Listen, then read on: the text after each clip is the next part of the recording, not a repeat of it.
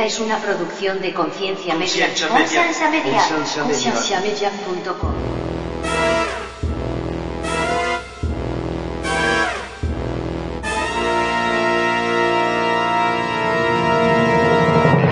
Porque una cosa es el acto de castigar y otra cosa es el hecho de ser castigado. Sigo lo mismo, yo no puedo ver a que Dios siendo un Dios de amor, un Dios justo, tenga preparado un, un sufrimiento eterno. El rango de castigo es lo que podemos debatir, siento yo, pero que va a ser eterno, va a ser eterno. En parte me gusta la idea que tal vez sí pueda ver que de una manera Dios al fin de todo nos mande todos al cielo. Está bonita la idea. Bienvenidos al programa de Conciencia, un programa que tiene como meta crear conversación y promover la autoeducación en las personas, enfocándose en preguntas y temas que por años han sido ignorados y vetados, y trayendo opiniones educadas y respuestas modernas a ideas tradicionales y pasadas de tiempo. Conciencia es una organización centrada en la existencia de Dios y en la necesidad de que las personas tengan las herramientas necesarias para poder defender aquello en que ellos creen.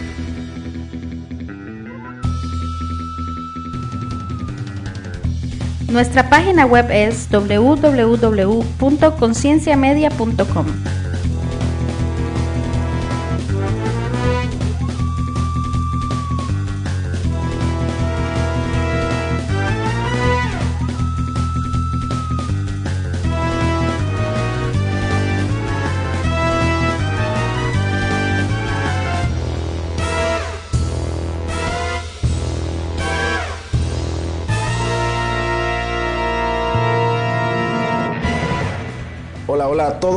bienvenidos al podcast de Conciencia y aquí estamos hoy un lunes con nuestros amigos que tenemos aquí de invitado especial. Tenemos a Jonathan Mejía, que es un buen amigo de nosotros, que lo conocemos ya de mucho tiempo y de fijo ya ha estado en un podcast con nosotros hace poco, hace unos, ¿qué? ¿Cuatro meses era?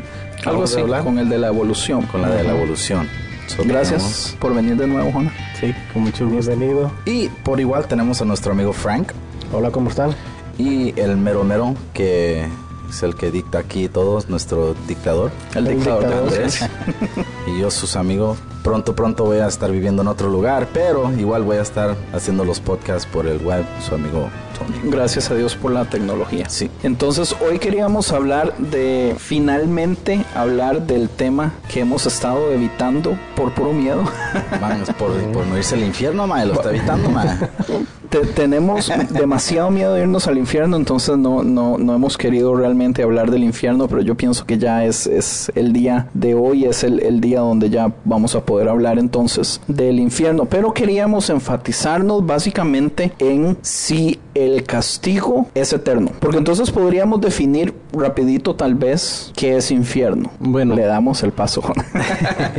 De hecho que el término así como infierno en el Antiguo Testamento se habla del Seol, que el Seol se usaba para decir la, la tumba, donde van todos los muertos, se hablaba como la reunión de los muertos, la asamblea de los muertos. El, el, el Seol también se, se menciona como que es hacia abajo, eh, que el- los que descienden al Seol, nunca dice los que ascienden o los que suben, y se habla también de que Eso no tiene nada en referencia de lo que hablan de Abraham's womb, right? Is it? Sí, más o menos. Sí, es en el Nuevo. Testamento. Right. ah, Abraham's bosom. Bosom, there you go. No, womb, porque Ah, womb. los hombres no tienen Right. El Sorry. seno de Abraham. el seno de Abraham, correcto. El seno de. Abraham. Sí. bueno, y eso es en hebreo. Mm. En hebreo se usa mu- mucho eso. De, de hecho, que, que la raíz de lo del Seol viene de la palabra pedir o demandar. Por eso se habla de que es insaciable. Mm. Que la tumba nunca se sacia, sino que cada vez demanda más, se podría decir. Y también la palabra infierno se entiende como un lugar donde van los espíritus sin cuerpo. Los habitantes del Seol son la congregación de los muertos. Es la habitación de los malvados, como lo dicen números, Job, Salmos. Y otros pasajes que habla de los buenos que también van al Seol. Pero entonces ahí es donde empieza la cosa así como a enturbiarse. Los buenos, ¿en dónde? Al Seol, porque, bueno, espérame, después en el Nuevo Testamento, ah, bueno, ¿en dónde? En Salmo 16.10, Ok. Salmo 33, 49, 15, 86, 13 y más lugares. Job lo describe como un lugar profundo en Job 11.8, un lugar oscuro en el 10.21, con barrotes, ¿verdad? es como una cárcel en el 17.16 y es donde bajan, ¿verdad? como veníamos diciendo antes. En el Nuevo Testamento se habla del Hades, que lo hemos escuchado un poco más, el, el, Hades. Y se supone que es lo mismo. Sí, tiene el mismo significado, como el Seol en el Antiguo Testamento. Ah, eh, ah, es una prisión, como lo dice 1 Pedro 3.19, con puertas, barrotes y cerrojos. Dice Mateo 16.18 y Apocalipsis 1.18. Y tiene gatos que son los guardas, ¿verdad? gatos con guardas. O no, eso eran los egipcios bueno. que lo decían. y también se desciende al Hades. No, es, este abajo. lugar, el segundo, el Hades. Ajá. El Hades, este, también cuando la, la, gente que entra al, ¿cómo se llamaba el primer lugar? El Seol, Seol. El Seol y Hades, ¿llegan al mismo tiempo o van, se definen dependiendo de lo que es la situación? ¿Cómo al mismo tiempo? O sea, los dos, la, a los dos lugares se van llenando al mismo tiempo. Bueno, es que es el mismo lugar, solo que uno en hebreo y el otro en griego. Oh, Entonces se supone. Eso es la definición, sí, nomás es la que definición. es diferente. Ajá. Son Como en el idiomas Antiguo diferentes. Testamento se escribió en, en, hebreo y el nuevo en griego, okay. y por eso uno se dice Seol y el otro Hades. sí. Igual en el Hades también la gente buena igual. Todos. Sí, pero lo interesante en el Nuevo Testamento nos habla de que hay una separación. Que ahí es donde entra el seno de Abraham, ahí- porque ajá. se supone Y que el los infierno. buenos van al seno de Sí. Abraham. O sea, hay una parte que se conoce como el paraíso o el seno de Abraham, el otro se conoce co- como el infierno, que son lugares de espera. Que, Como que, ah, ¿Qué se está esperando? El, el juicio. Purgatorio. bueno, el purgatorio ya sería algo más diferente, ¿va? Pe- Pero- si no, son un lugar de, de, de espera donde eh, para, el, para el juicio. A mí me gusta más el purgatorio porque si usted le paga dinero a la iglesia católica, ellos lo pueden sacar de ahí. Una indulgencia. Una indulgencia. Ah, qué interesante. Está mejor. Pero Bueno, yo te- pues, tengo- yo entonces- tengo- Yo tengo, una pregunta respecto a esto. o sea, porque mucha gente me, me, me dice y me ha dicho, y, y también los adventistas dicen esto. I mean, de veras, ¿de dónde sale la palabra infierno? Porque si la buscamos en la Biblia, no está la palabra infierno. Porque es que la Biblia no, no, no se escribió en español, se escribió en griego. Y se escribió... Pero cuando las traducciones en español tampoco está la palabra infierno. O sea, la palabra en sí. Sí, de, ¿De hecho dónde que es que sí sale? está. En Mateo 5.22, no sé si la, si la quiere ver por ahí. Dios mío, ¿quién tiene la Biblia lista? bueno, yo lo traje también acá, pero... Todos somos Ahora, tal vez mientras lista. buscamos, tal vez déjenme entonces hablar un momento y, y decir eh, algo que yo quisiera comentar. Es tal vez una de las razones por las que estamos hablando de este tema es porque este es uno de los temas tal vez que ha afectado más eh, lo que es la exposición del cristianismo tal vez con el mundo entero. Porque el catolicismo ha utilizado por años el infierno como método de miedo para poder hacer un, un montón de cochinadillas. Como por ejemplo las indulgencias es, es un muy buen ejemplo. Digamos, la Iglesia Católica decía que entre más cerca se enterrara la persona del templo, más posibilidades tenían de irse al cielo y no irse al infierno. Entonces esos lugares eran muchísimo más caros y usualmente solamente eran reservados para la realeza que podían pagar las cantidades de dinero. Eh, digamos, esto, esto no es historia nueva, las personas saben. Entonces yo siento como que la idea, yo siento que tal vez como se ha utilizado la idea del infierno, ha afectado mucho la exposición que el cristianismo puede tener con el mundo entero. En sí, aunque nosotros hablamos, aunque la gente o la iglesia habla de infierno, el infierno tiene un poquito más de, o sea, es, es un poquito más complejo, tiene más divisiones, se supone que el, que el infierno tiene cierta duración y después viene el juicio final, entonces todos salen del juicio final y después ya todos se van al lago de fuego. Entonces, o, o sea, hay, hay muchas dudas con respecto a esto.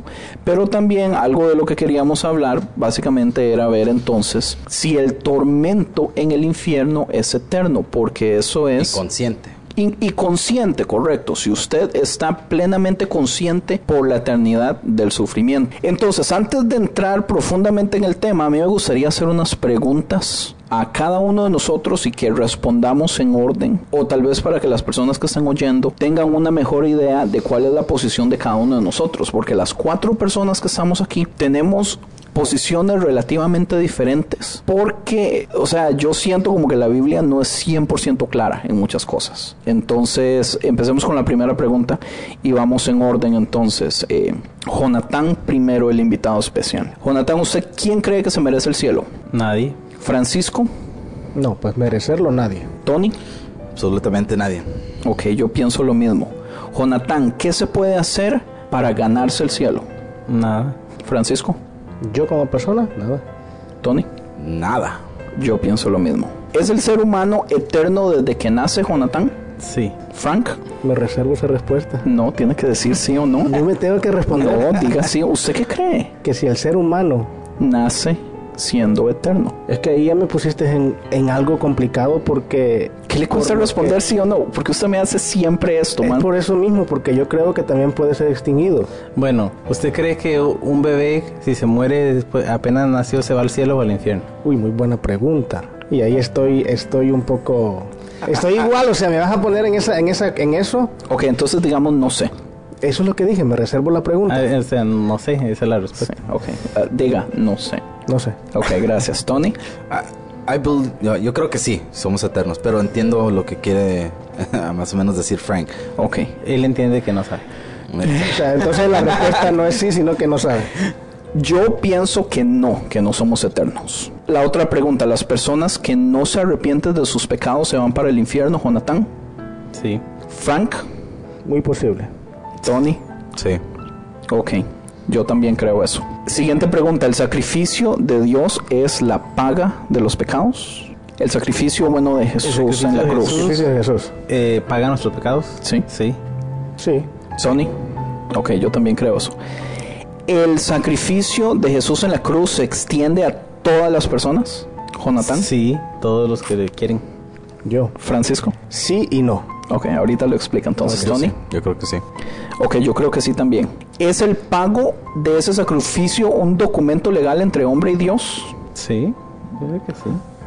Frank, Ya, digo que sí. Tony. Creo que sí. Yo también. Siguiente. Bueno, ¿fue el sacrificio de Jesús en la cruz? Y aquí ocupo que me respondan, o uno, o dos, o tres. Es Multiple choice.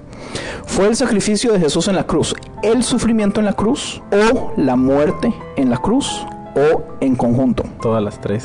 Todas las. Bueno, en, Sería en conjunto las primeras tres. dos. Sí. Sí, en Frank. conjunto. Conjunto. Ok. ¿Y tú? Yo creo que es la muerte, no el sufrimiento en la cruz, sino la muerte. Y la última es, ¿hay alguna persona en este mundo que usted quisiera que se fuera al infierno y sufriera por toda la eternidad?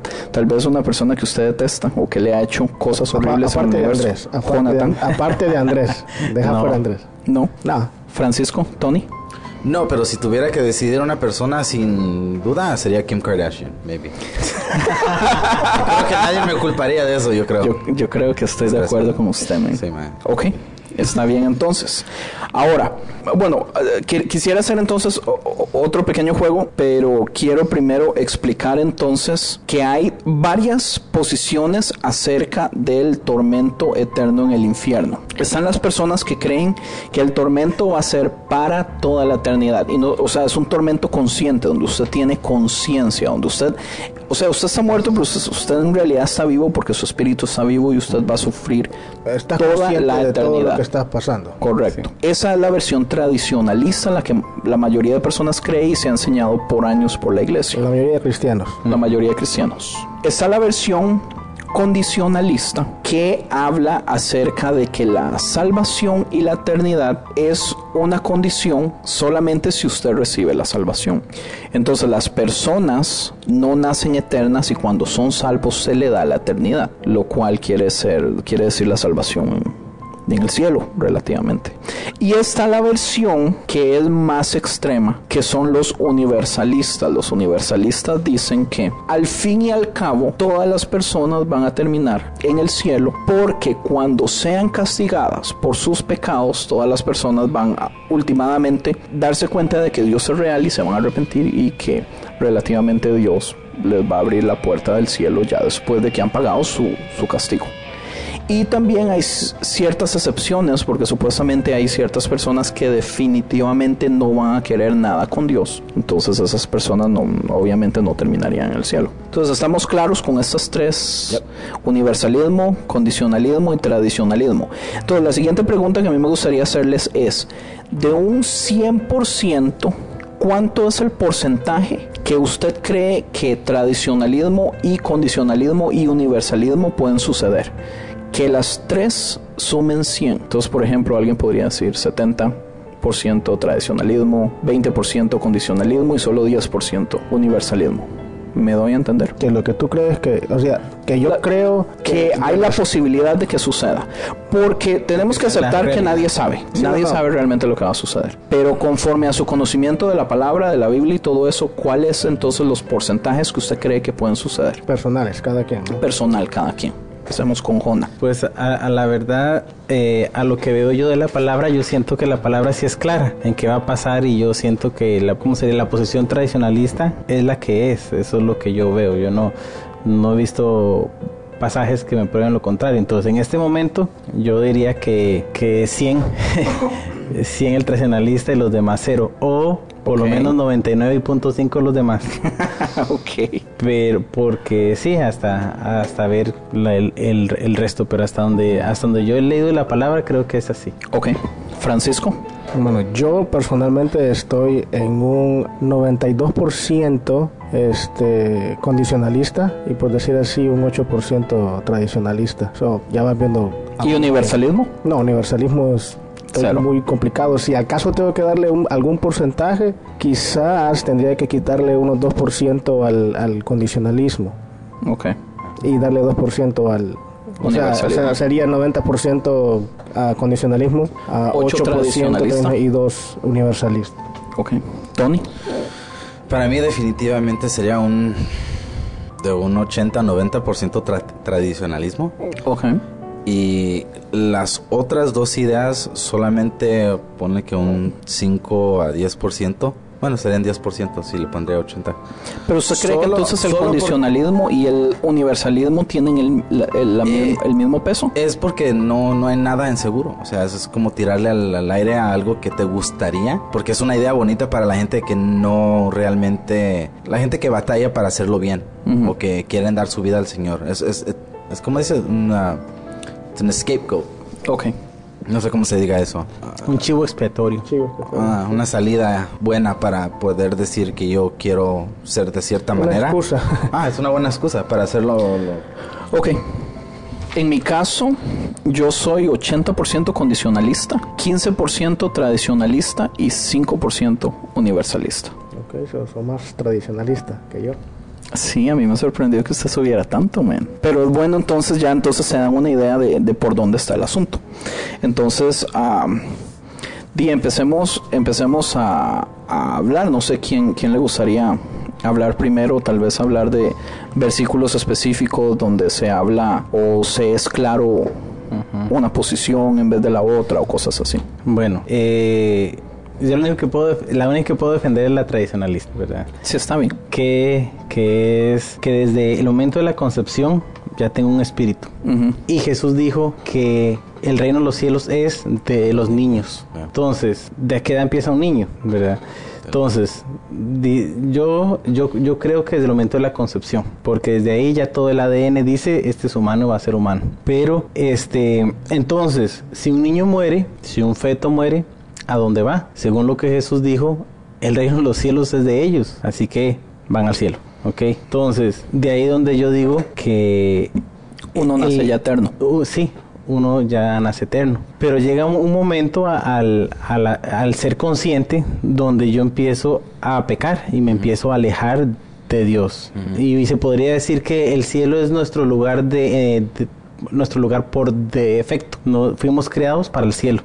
Eh, pero a través de nuestra vida, de nuestras decisiones, lo que hacemos, nos vamos alejando del Señor, que es la fuente del cielo, la fuente de todo lo bueno, y que eventualmente eso nos hace que nosotros, nosotros escojamos el infierno. No que Dios nos quiera mandar, sino yo escojo irme al infierno. Porque, digamos, la posición universalista de que, de que al fin y al cabo todos vamos a estar en el cielo, vamos a ir al cielo, se, se me hace Primero, una injusticia para los evangelistas. ¿Para qué voy a ir de misionero a tal lugar si esa gente maneras se va a ir al cielo? Mejor me quedo en una casita disfrutando. Aunque está la parábola de los labradores, que habla acerca de que muchos fueron llamados desde el principio a trabajar y después el dueño fue y trajo a otros y después el dueño fue y trajo a otros y a unos los trajo una hora antes y les dio el mismo pago. Sí. Sí.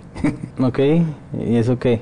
No, digo yo, Como o por sea, decir que no, no, no importa lo que, mientras todos tengamos el cielo, Dios es el que... Ah, ok, que, que al fin y al cabo Dios es el que lo- los Ajá. trae. Exacto. Sí, Dios es el que los trae, digamos, esa injusticia. O sea, yo entiendo, digamos, del lado de... Yo pienso del lado de cómo puede afectar que la persona tome la decisión de ir a pagar el precio. Sí, pa- para que yo ir a pagar el precio de ir a dar mi vida, o ir a dejar mi familia acá, dejar todo, cuando al fin y al cabo todos van a ser salvos. Ahora, Eso pero... me quita a mí todo el incentivo de evangelizar. Sí, cierto, es un muy buen punto.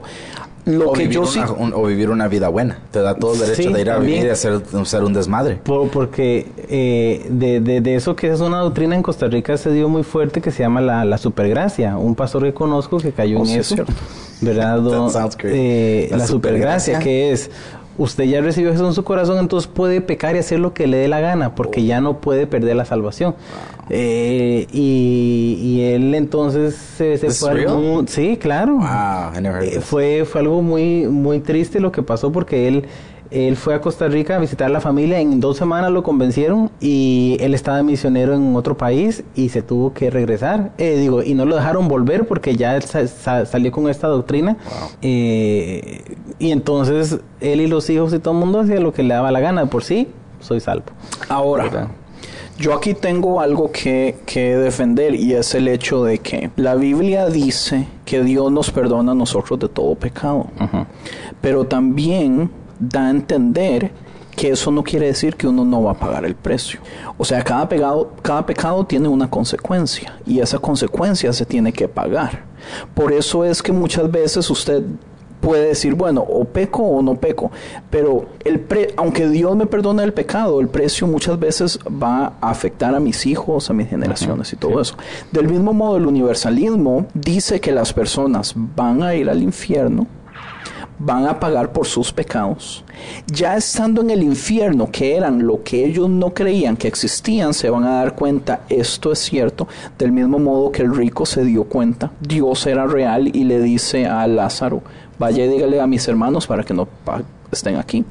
Entonces, se supone que ellos van a sufrir en el infierno y después de pagar sus pecados es que ellos van a tener la oportunidad. Pero aún así tienen que pagar el, el- el precio, a diferencia de el salvo, sus Pero- pecados son limpiados de un pero- solo y tienen entrada directa. Pero es que Jesús vino, pero es que Jesús vino a morir por nosotros porque no había otra manera. Si hubiera habido otra manera, si yo pudiera ir al infierno un tiempito, pagar mis pecados, ¿para qué iba a venir? Ok, es, un, es un buen punto. Damn. That's a good point. That's a good point. That's a damn good point. Ya se me olvidó lo que estaba diciendo antes de eso. Frankie, di algo. Estoy escuchando. Ok, estoy escuchando, déjeme, estoy escuchando. déjeme decir un punto. Déjeme decir un punto por el cual para mí es problemático acerca de Pero que todos somos Déjame salvos. quedarme en eso de que él dijo, de lo que él dijo de, de que si Jesús ah, vino a morir por el pecado de nosotros, o sea, y si fuera así como el universalismo o condicionalismo, o sea, ¿para qué vino? Pero ahí nos estamos entonces quedando en que las personas que estaban antes de Jesús, o sea, no son salvas, o sí son salvas. Sí, claro.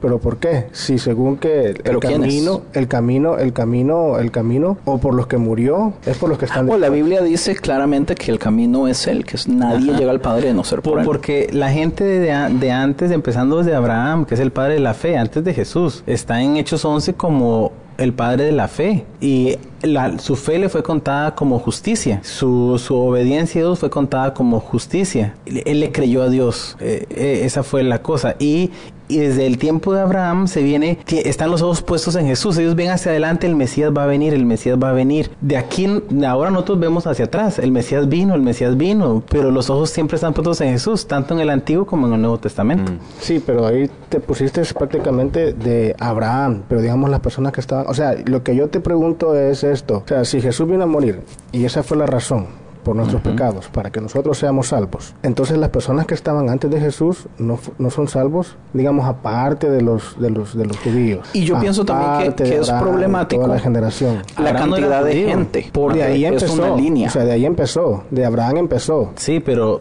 pero uh, Abraham está antes de los judíos, antes de la ley. Él simplemente le creyó a Dios y le fue contado como justicia y fue salvo. Pues sí, pero los judíos, la, los judíos no, no, vienen pero, de ahí. la, la, sí, yo sé los que los no, judíos- sino el pueblo de Dios, porque lo- los Sí, israelitas. Sí, yo, yo sé que ellos vienen de, de, de, de Abraham, son descendi- descendientes de Abraham. Pero, ¿qué me dice de, Noé? Que estaba antes de Abraham. ¿Qué me dice de, de, de toda esta gente? A Enoch. Dice, y Enoch caminó con Dios y fue llevado, Dios se lo llevó, fue salvo. Y fue antes de Abraham. Porque en realidad era por fe, por bueno, igual que ahora. Somos salvos por fe. Bueno, entonces vámonos al puro principio, ¿no? Vámonos a Adán y Eva. En el paraíso ellos tenían acceso al árbol de la vida. Cuando ellos pecan, y es interesante acordarse que lo que la serpiente le promete a Eva es ser inmortales, como si ellos no lo tuvieran, aunque se supone que sí ya lo tenían. No, no, por no, el él, no le promete ser ser, inmortal. ser- promete- tener el entendimiento de Dios. Van a ¿no? ser como Dios, Como conociendo el bien y el mal. Serán Deme. como Dios. Eso. Bueno, el punto es, cuando ellos pecan, la razón que Dios los saca del paraíso es para que no tengan acceso al árbol de la vida, para que ellos no puedan vivir para siempre. Sí, exacto. Entonces se da esta idea de que la vida eterna ha sido revocada en el momento del pecado. Ahora, aquí viene un debate acerca del carácter de Dios. O sea, Dios creó a Adán y a Eva con la posibilidad de ser eternos y tenían acceso al árbol y después los saca para que no tengan acceso al árbol. Pero la Biblia también dice que Jesús es el nuevo árbol de la vida. O sea, que es por Jesús que ahora nosotros podemos tener la vida eterna de nuevo. Y la Biblia también dice que en el cielo vamos a tener acceso al árbol de la vida. O sea, aunque Sí. puede ser simbólico, son tres diferentes lugares donde habla de un árbol literal, en el cielo, en el paraíso y Jesús como el acto de la salvación. Sí, de hecho en Apocalipsis se menciona que todo el camino hacia, digamos, eh, hacia el trono de Dios está lleno de árboles de la vida, que van a ser sanidad para las naciones. Entonces mi punto es, ¿para qué sacaron a Adán del paraíso para que no tuviera acceso al árbol de la vida si él de todas formas ya era eterno y él siguió siendo eterno toda su vida? No, por Dios lo sacó por amor. Eh, Por amor, ¿por qué? Te voy, a, porque te, voy a, te voy a echar allá, anda a trabajar porque te amo. No, no, no, no, la parte no es andar a trabajar, sino Dios dijo, del momento que coman de ese árbol, morirán. Ok, y todavía hasta hoy lo vemos, la paga del pecado es muerte. Y ese punto es importante para yo defender el condicional Ok, ahora. la paga del pecado es muerte. bueno, ahora, en el momento que comieron del árbol, no se murieron, Correcto, se quedaron vivos. ¿Qué tipo de muerte fue? Porque Dios no miente. Correcto, fue una muerte espiritual, pero la muerte física venía en el paquete. correcto. Ok, Consecuencias. Entonces, ellos hubieran podido correr a- al árbol de la vida a comer y vivir para siempre. Correcto. Que no lo hicieron, se fueron a esconder. Dios los sacó. Bueno, Porque- ellos no sabían la, el poder del árbol.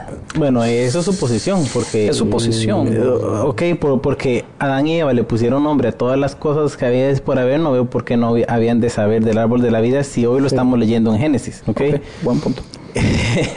Eh, pero eh, co- co- co- como la, la paga del pecado de muerte, si ellos hubieran ido a comer y no pudieran morir, hubieran sido pecadores eternos y no hubiera habido salvación. Entonces, por eso es que Dios les dijo, no, del, del momento con todas las, las maldiciones ahí van a trabajar, van a tener dolor a, a la hora de parto, hubo una promesa que un descendiente de la mujer iba a aplastar la cabeza de la serpiente. Desde ahí ya viene el primer indicio de, de- de que va a haber un salvador eventualmente. Y Dios les hace eh, un ro- le, hace ropa de pieles. O sea Dios hizo el primer sacrificio. Dios, Dios mató el primer animal para tapar la vergüenza del hombre. Y, y luego lo sacó para que el pecado sí se pudiera pagar y sí, hubiera, y sí pudieran ser salvos si no hubieran estado atorados Eh, entonces- vi- viviendo como pecadores eternos Entonces todo esto es casi como una reflexión de lo que es Adán y Eva a nacer de niño y crecer, porque es la, la, la inocencia de no saber el pecado. Sí. O sea, ya cuando Eva mordió la manzana, nosotros de jóvenes conocemos el pecado y lo probamos, Mordemos como la ella. manzana. Entonces de ahí en adelante es no como nosotros manzana. decidimos, nosotros decidimos o aceptar a Cristo o ellos regresar a Dios. Pues entonces ahora déjeme a mí un tiempito para defender el condicionalismo. No, pero ahí va, íbamos todo, estamos en Ah, otra pregunta. ¿En qué, ¿Cuál pregunta? por- porque ya empezamos, por- porque nos fuimos hasta Adán y Eva Ajá. para... Para entender si el hombre era eterno, ¿verdad? Es lo que estamos Ajá. haciendo. Sí, correcto. Pe- bueno, entonces, bueno, entonces ya, hágalo sí porque ya se me olvidó. Se lo juro que no lo hice a propósito. Yo lo que siento es que ese punto clave de la muerte espiritual es, es importante porque usted está definiendo que la muerte no es solo física. Ellos comen del árbol, perdón, ellos comen del fruto y no mueren instantáneamente, pero mueren espiritualmente. Entonces yo lo veo como una separación. De, de hecho, la Biblia Claro. dice es una separación, Una separación de de Dios. Entonces, cuando ellos se mueran, cuando las personas que se mueren y no son, no son encontradas justas, o sea, mi punto es esto, la muerte física es solamente un paso. Ya después se supone que usted de todas formas está consciente, pero en su espíritu. Entonces, ¿cómo es que usted va a ser castigado eternamente sin morir cuando la paga del pecado es la muerte? La muerte espiritual que usted está mencionando. Si usted va a sufrir conscientemente por toda la eternidad, usted nunca murió. Usted solo hizo la muerte física, pero la muerte eterna no. Y es que el asunto es que la Biblia habla, en, habla, es que el asunto es el problema con las, con las traducciones. Pero la Biblia lo que menciona, izquierda, derecha, es destrucción, destrucción, destrucción, muerte. Iremos, eh, lo- los impíos serán destruidos, los, los impíos serán echados, los impíos morirán. Entonces, digamos, si nos vamos a los versículos más importantes que hablan acerca de el infierno y de, y de el sufrimiento consciente eterno, todos hablan acerca de destrucción. Pero volvemos a lo mismo, la destrucción es la muerte. O sea, del mismo modo que Dios perdona nuestros pecados, pero el, el- el precio de ese pecado se tiene que pagar. El impío cuando muere tiene que pagar por sus pecados, pero después el precio final es la muerte, es la destrucción. Eh, es que la cosa es que, es que mi, mi cosa no me está sirviendo, ¿verdad? ¿Qué, qué ocupa? Pero- ¿Ocupa el wifi? Mm, no, bueno, lo que yo pienso a cómo va el, eh, el orden de las cosas es que, bueno, el infierno es el lugar del castigo, también es una cárcel, Correcto. donde ¿verdad? Eh, que es ah, un que es está hecho de fuego, ¿ok? Como vamos a ver El si fuego eterno vamos a ver si se me funciona. Mateo 5:22, pero yo les digo que el que se enoje con su hermano quedará sujeto al juicio del tribunal. Es más, cualquiera que insulte a su hermano quedará sujeto al juicio del consejo, pero cu- cualquiera que, mal, que lo maldiga quedará sujeto al juicio del infierno. Entonces, si habla de infierno, palabra infierno, y si habla de que será sujeto al fuego del infierno. ¿Qué versión es esa? La nueva versión internacional, pero la, la, la, la Reina Valera también lo dice igual, o para muy la Valera parecido. menciona infierno, pero no me acuerdo qué otra versión no la menciona. Bueno, Hay una versión que no menciona esa palabra, pero sí. Luego, parte puede hacer que, que, que, que la defensa de, de Andrés está en Mateo 10, 10, 28, que dice, no teman a los que matan el cuerpo, pero no pueden matar el alma, teman más bien al que puede destruir alma y cuerpo en el infierno. Correcto. Ok, entonces, ¿es de castigo o es de destrucción? ¿Verdad? Porque habla de destruir el destrucción. alma y el cuerpo en el infierno. Ahora, yo, yo, yo sé que se puede destruir algo sin completamente esfumarlo en el aire. Correcto. ¿Verdad? Como al- alguien que, que le echaron eh, Sí. agua hirviendo en la cara y dice, uy, que le quedó toda destruida, pero sigue teniendo cara. Correcto. ¿Verdad? Pero por eso la Biblia usa en muchos versículos eternal punishment y eternal destruction. Ajá. O sea, destrucción eterna y castigo eterno. Ok, exactamente. Entonces, Mateo 25, bueno, es una prisión, el fuego no se apaga, lo, lo, lo, lo podemos ver en diferentes lugares. Ajá. En el 41, eh, Mateo 25, 41, luego dirá a los que están a su izquierda, apártense de mí, malditos al fuego eterno, fuego eterno, preparado para el diablo y sus ángeles. Porque tuve hambre y ustedes no me dieron nada de comer, tuve sed y no me dieron nada de beber, fui forastero, no me dieron alojamiento, necesité ropa y no me vistieron, estuve enfermo y en la cárcel y no me atendieron. Ellos también le contestarán, Señor, ¿cuándo te vimos hambriento, sediento, forastero, necesitado de ropa o enfermo en la cárcel y no te ayudamos? Él le responderá, les aseguro que todo, el todo lo que no hicieron por el más pequeño de mis hermanos, tampoco lo hicieron por mí. Aquellos irán al castigo eterno y los justos a la vida eterna. Correcto. ¿Ok?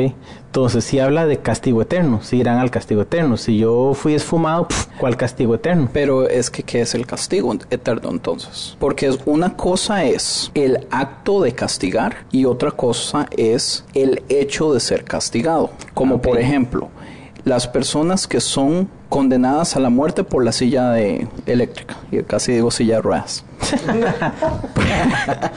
Bueno, Lo- si estuvo mal la silla eléctrica, se queda Lo ponen en una cuesta, en una silla de ruedas y lo dejan ir. No mentiras. Ok. Esas personas en el proceso del castigo van a sufrir dolor, pero nadie considera que el dolor sufrido es el castigo. Todos saben que la muerte es el castigo. Ahora, ¿por qué eterno? Porque el asunto es esto. En el momento que usted muere o es destruido o es extinguido, ya no hay nada que nadie pueda hacer para devolverlo de vuelta. Entonces el asunto es que mucha gente, y o sea, y, con razón, porque es que nunca se ha pensado bien al respecto.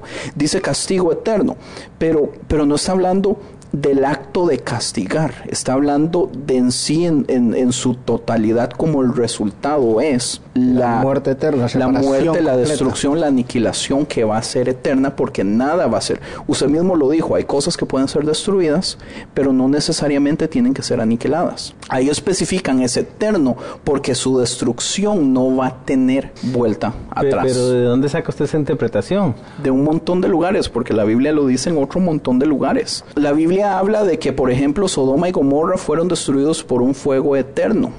Ajá. Ahora, fuego eterno, digamos, el fuego eterno puede ser eterno, pero no quiere decir que el castigo que van a sufrir los impíos tiene que también ser eterno. Porque, ¿qué es lo que hace el fuego? El fuego consume. Sí, claro, que Entonces, consume, ¿para qué van a poner fuego si ese fuego no va a tener, o sea, si no va a cumplir su función? Sí, pero ¿para qué va a decir entonces fuego eterno? Porque esa ciudad se quemó hace mucho, están las ruinas y no hay fuego. Ese fuego eso. no fue eterno. Por eso. Ok, entonces ¿por qué dice la Biblia que fueron consumidos con fuego eterno? Porque es que lo que es lo que habla es la palabra eterno en es aiono, si no me equivoco, que en realidad tiene varios significados. Del mismo modo, digamos que la palabra hijo en la Biblia tiene varios significados. Puede significar mi hijo de sangre, mi hijo de mi esposa y yo mi hijo, pero también puede ser en mi línea de sangre, un descendiente mío es hijo. ¿Cuál es esa palabra? ¿Es la palabra vará? No, ba- vará es crear. es crear. Ay, ¿cuál era la palabra? No me acuerdo. Pero ah, es lo mismo con los días. Los días de Génesis, la definición es un día de 24 horas, pero también la definición es de cuando sale el sol a cuando se va el sol. Pero también la definición es un- un- una cantidad de tiempo específico. Sí. ¿Entiende? Es una misma palabra que tiene varios significados. Pero que se saca por el contexto. Se saca por el contexto, correcto. Como el mismo que Génesis que se está hablando, eh, en la Biblia dice el día uno pasó esto y fue tarde y mañana, el primer día. Correcto. Menciona exactamente tarde y mañana. No, pero no menciona en el día 7 nunca dice tarde. Ah, en el día siete 7 fue se supone yo nada. Sí, pero, tarde. pero esa es una buena excusa. Pero a lo que me refiero es muchas personas creen que nosotros en este momento, el día de hoy, todavía estamos en el día 7, donde es descanso, donde ya no hay creación, donde Dios no está haciendo cosas nuevas. El último día de creación relativamente fue en eh, el cuando científicamente se sabe de la explosión cámbrica, que fue la última explosión de creación de animales. Entonces mucha gente dice que nosotros estamos en el día 7, pero la Biblia, día, la Biblia no dice que el día 7 tuvo noche. Es una teoría de la cual no estamos hablando ahorita. Sí, que me suena muy jalada el pelo. Bueno, tratar de defender algo que, Sí, sí. que cuando todos los demás días sí tienen específico. Por eso, tienen- pero yo más bien pienso que eso es problemático, pero eso es otro tema y, y se lo dejo ahí aparte. El asunto es esto, digamos, cuando la Biblia habla mucho acerca de destrucción, destrucción, perishment, aniquilación y todo eso, y después habla en pocos lugares de castigo eterno, volvemos a lo mismo. Se está refiriendo a la totalidad de su castigo. O pongamos otro ejemplo. ¿Usted cree que la redención de Jesús, o sea, Dios nos redimió? Sí, ¿Usted cree que la redención es eterna? Sí. Ok. Pero entonces usted cree que Dios nos está redimiendo todos los días, todos los días, a cada minuto, a cada minuto. Fue un acto que pasó un ¿Una sola momento. vez? pero es, son ambas cosas, es instantánea y progresiva, porque usted fue redimido, digamos, yo puedo pensar en, mi caso, yo a los, como a los cinco años yo recibí a Jesús en el corazón, y yo me acuerdo del momento en que yo lo recibí, para mí fue la mayor alegría, pero después de salir creciendo me empecé a llenar de temores, montones de temores que yo ya, ya era para mí un, una, eh, una plaga, era una carga terrible. Y yo me acuerdo el día que Dios me libró de todo eso. Y el momento yo me acuerdo que yo fui libre, pero de en adelante empecé a sentirme, no fue que, hoy ya no tengo ningún miedo sino que se fue quitando poco a poco, poco a poco. ¿Verdad? Entonces... Pero a ese tipo de redención, no me refería yo tampoco. Yo me refería a la redención total, suprema, de, de nosotros ser ahora salvos. Sí, la cosa es que sí, digamos, si yo muero hoy, voy al cielo, pero al mismo tiempo eh, mi meta es llegar a parecerme a Jesús, ser como el varón perfecto. Y entonces yo puedo contar un momento de mi salvación, pero también cada día cómo me voy acercando a ese varón perfecto que es mi salvación completa. Entonces es algo instantáneo, pero también es progresivo. yo, lo que lo veo es... que habla de que Dios nos, nos, nos va moldeando y perfeccionando hasta el día que Él regresa. Hasta el día de Jesucristo. Yo lo que veo en ese versículo donde unos irán a la vida eterna y otros irán al castigo eterno. Al castigo eterno. Yo lo veo como que en el contexto está hablando de dos antónimos. Son opposites, ¿cómo se dice? Contrarios. Uno es vida eterna. El otro, entonces, ¿qué es, qué es el contrario de vida? El, antónimo de vida no es castigo. El antónimo de vida es muerte. Pero dice entonces es non-life. Sí. Pero es que Sí, pero es que es un castigo, ¿entiende? Ser aniquilado, lo que pasa es que yo siento que mucha gente le, eh, quita la importancia a la aniquilación, dicen, oh, es que una aniquilación es menos importante que ser, que ser castigado toda la vida. Pero mi problema es también un poquito más moral. Mi problema es, bueno, en mi opinión, que nosotros no somos seres eternos, vivimos en un mundo que no es finito. No tenemos cuerpo físico eterno. Sí, a lo que me refiero es que nosotros vivimos en un universo que es finito. Nosotros somos personas finitas. Actuamos sobre todas las cosas finitas, o sea, las leyes de la física son comprobadas científicamente que se van a acabar porque este universo o, ya sea que colapsa o ya sea que se congela para toda la vida, es finito, no es infinito.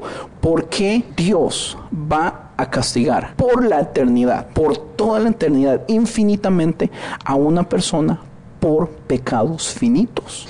Porque es que no es por el pecado, es por la ofensa al Dios infinito. Pero eso no lo explica tampoco. ¿Ah? La ofensa al Dios infinito, cuando la mayoría de personas ni siquiera saben que lo están ofendiendo. Sí, pero la, la, cosa es que Dios, Dios lo hizo obvio. Dice la Biblia que Él escribió su ley en nuestros corazones, ¿verdad?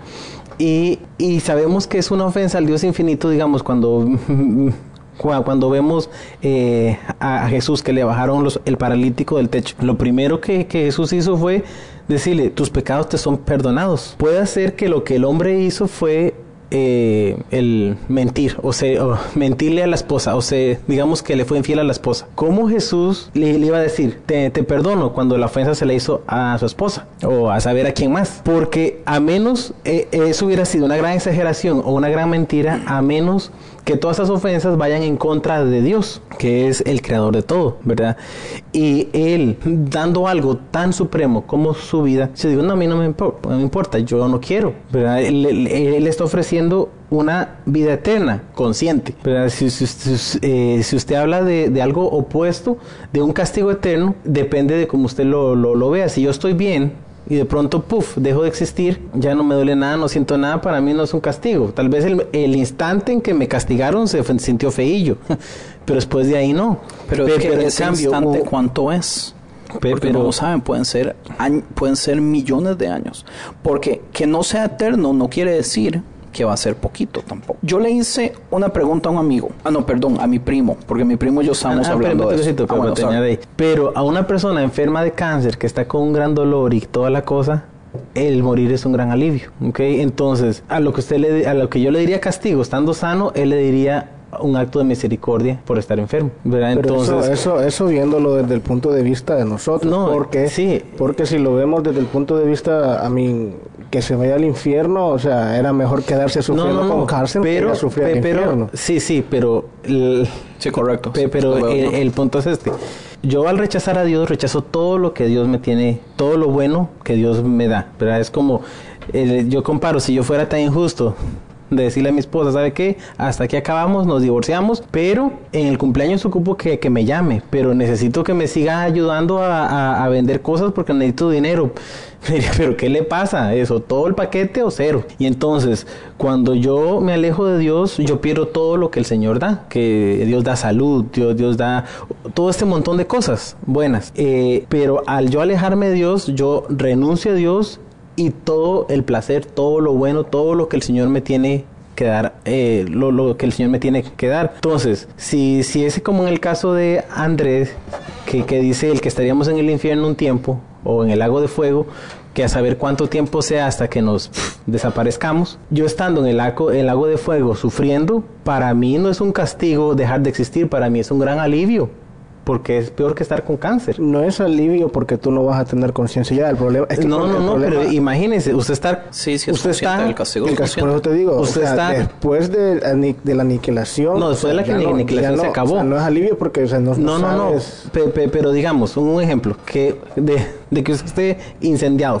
y que se está que eh, se está quemando. No sería un alivio, usted pediría, por favor, alguien que me dispare, que acabe en Sí, esto. Tiene lógica. ¿Verdad? Pero Sí, ¿cuánto pero va a durar la persona en dispararle? ese- Digamos que son ese- dos meses. Ah, dos bueno, años. pero en sufrimiento. O dos mil 20 años. Pero años. de, de todas maneras, dos mil años, dos millones, es un acto de misericordia comparado a toda la eternidad de sufrimiento. Y Pues ya no sí, hay misericordia.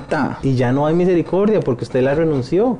La misericordia es lo que Dios da. Sin Dios no hay misericordia. Pero eso, hay un punto importante que dijiste hace como 2 minutos 28 segundos. Que dijiste que, o sea, es el rechazar el regalo de Dios. O Sí, sea, decir, exacto. ok, mandó a su hijo y decir, ok, eh, yo no acepto eso, a mí me vale, no sé qué palabra usaste. Pero eso es si yo de verdad creo en eso. Eh, Sí, eso era lo que yo iba a Eso decir. es si yo de verdad creo en eso, porque si no creo, a mí, si a mí no me convencen, si yo fui creado, criado de una forma diferente a, a no creer en esto y no me dedico a investigar y decir, ok, yo no, que Ah, no Si, ahí si usted nació, si usted nació en India y a usted le enseñaron Psych y usted nunca ha escuchado de Jesús, o sea, eso suena muy bien cuando usted tiene cuatro años de ir a la iglesia, o sea, que usted rechazó Ya. a Jesús, pero las personas que es que ni siquiera han tenido la, porque eso es algo que yo hablaba con, con, con, con mi amigo Andrés Calle, el del podcast eh, Reformados,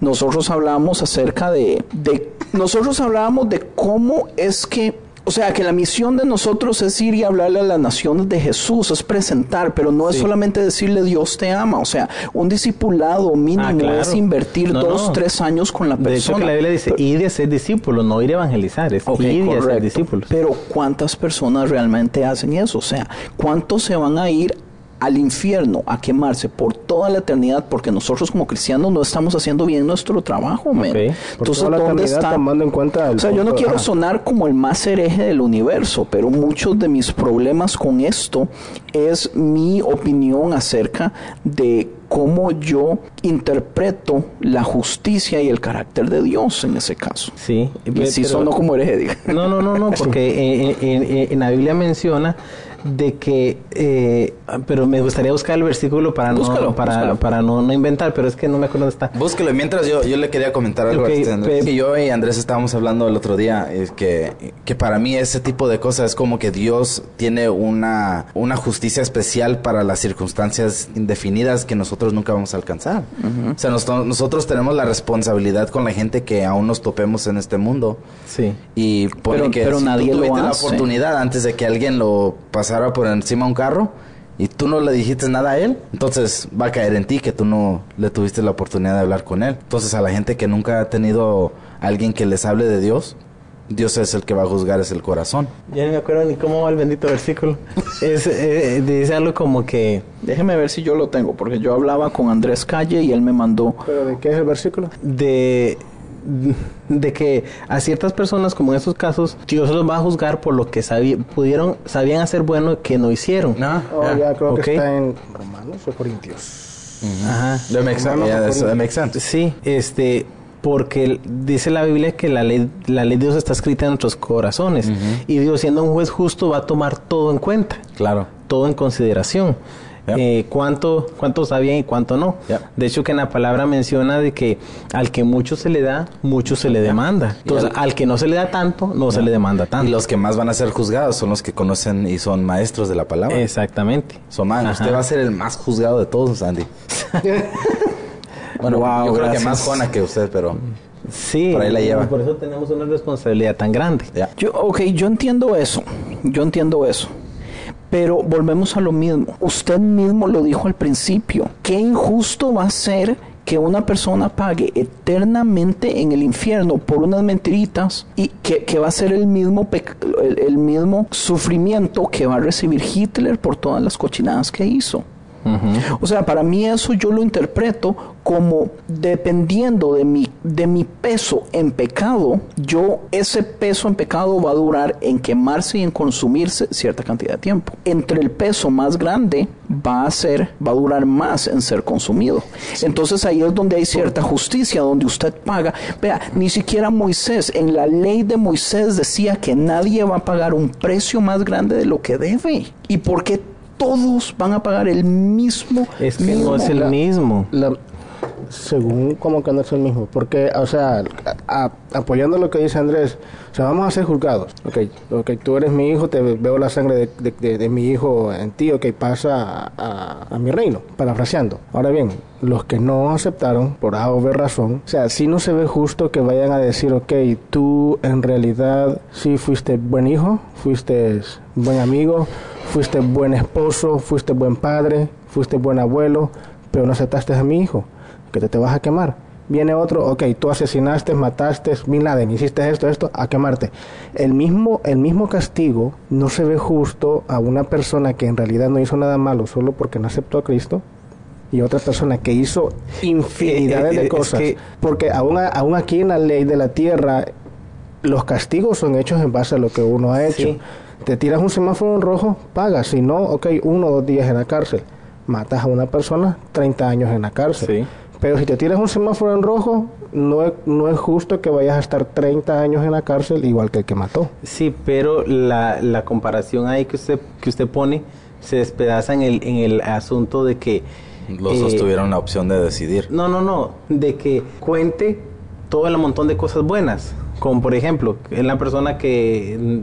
eh, el semáforo en rojo, digamos, algo más, más, simple. Que el, le, le pongan el- el- la multa porque se pasó el semáforo en rojo. Y que él va a llegar donde el juez y le va a decir, sí juez, yo, yo, yo hice eso, me pasé el semáforo en rojo, pero he, andado por esta calle por 20 años y nunca me lo he pasado hasta hoy, no es justo que me lo ponga. Él va a decir, los otros 20 años que usted manejó bien no cuentan. Es- y, y tiene sentido, pero de todas Y- formas, y tiene sentido su pago es menos. hoy. Exacto, ¿verdad? Pero la cosa es que en el juicio de Dios, si por eso hay juicio, si, si no hubiera una diferencia, digamos, en el momento en que nos morimos sin Cristo y vamos al infierno, ya sabemos de que estamos condenados, ¿verdad?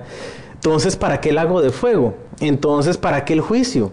Ok. ¿Verdad? en mi opinión, El juicio es para, o sea, e- e- es, lo mismo. El el juicio, juicio es para, eso, decir, es ok, para dar la sentencia de tú muerte. tienes tanto de sufrimiento en una escala de, de 1 al 10 de Richter vas a estar tanto tiempo consciente y esto hasta y ahí después vas a estar y esto, después Sí, la- el- defendiendo el- el, el- punto de este del condicionalismo ahora bien este en la tierra Ok, pero usted está defendiendo es- esta parte de que no va a ser eterno el castigo.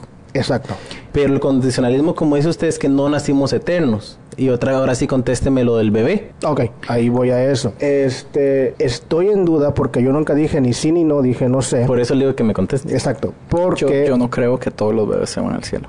Eso es porque hemos sí, es- hemos estado hablando y una vez casi un podcast específicamente hablamos y una vez casi te matan por haber dicho eso en el lugar equivocado. Este, por- porque Dios, o sea, yo no estoy diciendo que sí, que sí va a ser así, y tampoco estoy diciendo que no va a pasar. Por eso mi respuesta fue no sé, y por eso me la quería reservar. Porque sí tiene sentido el hecho de decir que Dios lo sabe todo. Y este Dios sabe si este bebé iba a crecer y iba a ser un gran asesino, un terrorista o algo. Ok. Es que si nos vamos al lado calvinista... Pero, pero estoy en esto también, o sea, ¿cómo es posible de que tú vas a pagar algo por lo que no has hecho? Pero es que en, el estoy en el tradicionalismo usted de todas mismo. formas está pagando algo por lo que usted nunca, o sea, usted está pagando por una eternidad, un castigo Finito. finito. Exacto. O sea, usted nunca, o, o sea, su cantidad de pecado no es suficiente. Ahora, eso es ignorando lo que usted dijo, que el, que el, que el pecado es hacia el Dios infinito.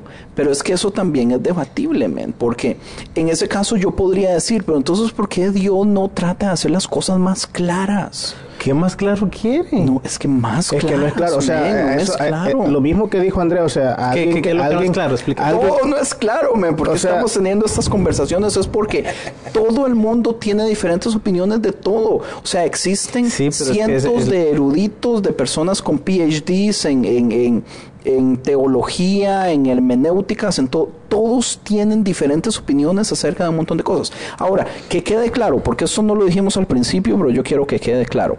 Yo personalmente, yo pienso que no importa la posición que usted crea, de todas formas, si yo me muero, me voy a ir al cielo. Esta posición no es un problema teológico eh, dogmático, ¿se llama? ¿Cómo es? Sí, tan- sí, de- perder la salvación. O sea, que nos haga perder la salvación. Entonces, al fin y al cabo, hay muchísimas cosas donde personas tienen diferentes opiniones de diferentes cosas. Al fin y al cabo, si se mueren, se van al cielo. La salvación no es afectada por eso. Hay otras que sí, son eh, Sí, herejías. Entonces, digamos, mi punto es esto, o sea, la gente no está de acuerdo en absolutamente nada, men. Entonces yo sé, o sea, yo sé que es claro, pero también, digamos, yo podría decirle a usted, Jona, es claro para usted porque usted ha estado toda la vida en la iglesia. Entonces hay cosas que son claras para mí también, pero yo he estado toda la vida en la iglesia, pero, pero hay cosas básicas que gente que no ha estado en nuestras posiciones, man, les cuesta entender. Es complicado, así como el, el- el- ejemplo que tú diste, Andrés, de una persona que nació en la India, fue criado en la India, tiene 40, 50 años creyendo en el, ¿cómo es que se llama? En la diosa esta. Bueno, todos los los 40.000 hindús tienen tienen. como, como más Sí. de, sí, más de sí, 100 pero tienen dioses. uno, tienen uno que es el supremo. Yo me acuerdo, pero no me acuerdo el de cuál las manos. Ajá. Anyway. Y viene alguien una tan sola vez a decirle, a hablarle de Jesús, una tan sola vez, a los sus 50 años, cuando ha creído todos los 50 años esto, viene una sola vez y le dice de Jesús y no cree porque ha creído toda la vida en, en- en su religión. Entonces, esta persona yo no, yo- es que yo no creo posible que Dios, o sea, no creo que Dios sea tan injusto de decir, ok, si te hablaron, así es que ni modo, al fuego eterno, a Sí, quemarte correcto. por toda la eternidad. ¿Por qué digo esto? Porque a muchas personas se les da más posibilidades, se les da más formas eh, para creer. Nosotros que Y nacimos yo en- voy a- en Estados y Unidos, yo en voy a y eh, nosotros que nacimos en este lado, yo voy a poner el ejemplo, yo creo que sí me van a sacar de la iglesia, me van a mandar a quemar vivo la Santa Eucaristía, no sé qué. Bueno, entonces ahí nos dice si el Pero- castigo es eterno, ¿no? Ya cuando regrese. Pero Ah, ya, ahora es la la reencarnación. reencarnación. Pero Sí, man, demasiado. Pero, digamos Pablo, Pablo el apóstol, él sabía todo respecto a Jesús.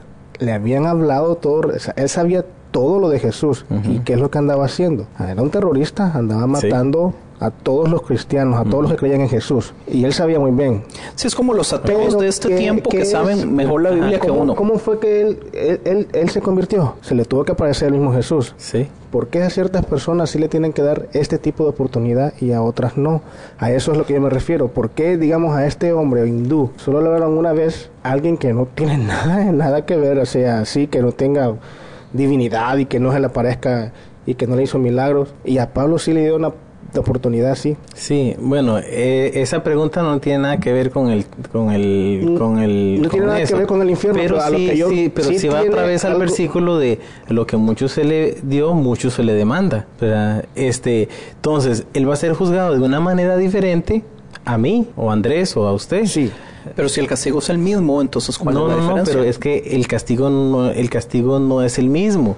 Sí, yo sé que, yo sé que, que es eterno, pe- pero así como yo puedo te- tener, di- digamos, eh, un dolor en una muela eternamente, un ejemplo, Ok. a- así puedo tener un dolor de que me estoy, que, que me están echando un aceite hirviendo eternamente, ¿verdad? Este, entonces el rango de castigo es lo que podemos debatir. Siento yo que yo, yo no sé qué rango de castigos hay, pero que va a ser eterno, va a ser eterno, porque lo, lo menciona, mm, lo Ahora, menciona varias veces. Génesis, eh, Apocalipsis dice que después del juicio final, el mismo Hades y la muerte van a ser tiradas al lago de fuego. Ajá. ¿Y cuál versículo sigue después de ahí? No me acuerdo.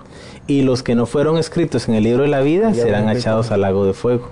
Sí menciona eso, pero de la misma forma menciona eso, no menciona que van a estar ahí eternamente. Eh, Ese- eh, es que, ese- ese- vea, eso, ese, ese es el debate. Que, No, o no, sea, no, no, ese no está el debate. Vea. Vea, ese- déjeme. Yo lo tengo aquí, Apocalipsis. Yo le quiero leer un, un montón de versículos que hablan acerca de destruir.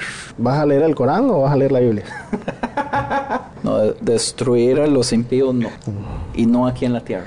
Oh, ok. Y no inocente. En todo esto, todo sí existe un fuego que no, que quema pero no consume, ¿verdad? Pues, o sea, lo- yo sí creo que el fuego sea eterno. Yo no tengo problema con que el fuego sea eterno. Pero ¿para qué va a haber un fuego eterno si no va a, haber- si no va a tener propósito? Dios no hace cosas sin propósito. Porque ya cumplió su propósito también. El propósito Entonces- va a ser castigado. Sí, entonces ya se extingue. ¿Para, para qué tenerlo ahí? No Ya, sé. eso- Sí, ¿no? pero es que, pero es que muchas cosas, Dios, muchas ¿no? cosas calzan en ese para qué Dios, etcétera, etcétera. Sí, pero a lo que vemos de Dios, Dios no hace nada sin propósito. Que no lo sepamos, una cosa. Eh, ahí, pero entonces muy ahí cabe, no pero entonces ahí cabe, Puede tener ahí otro cabe lo propósito. mismo. Sí, sí, sí. Pues, bueno, eh, está- pero es que estamos hablando, estamos revolviendo cosas. Sí, sí, sí. Estamos a- hablando de, de no sabemos para qué Dios hizo algunas cosas y en, en este caso sí, sí se menciona de que fue que fue hecho para eso. Vamos a ver. Ok, digamos aquí en el 2010. Y el diablo que los engañaba fue lanzado en el fuego, en el lago de fuego y azufre, donde estaba la bestia y el falso profeta y serán atormentados día y noche por los siglos de los siglos. Aquí está hablando de- del diablo. Pero si regresamos al que vemos en Mateo, dice y que a los de su izquierda los van a lanzar al lago de fuego preparado para el diablo y sus ángeles, al mismo lugar. Pero también dice que es la segunda muerte.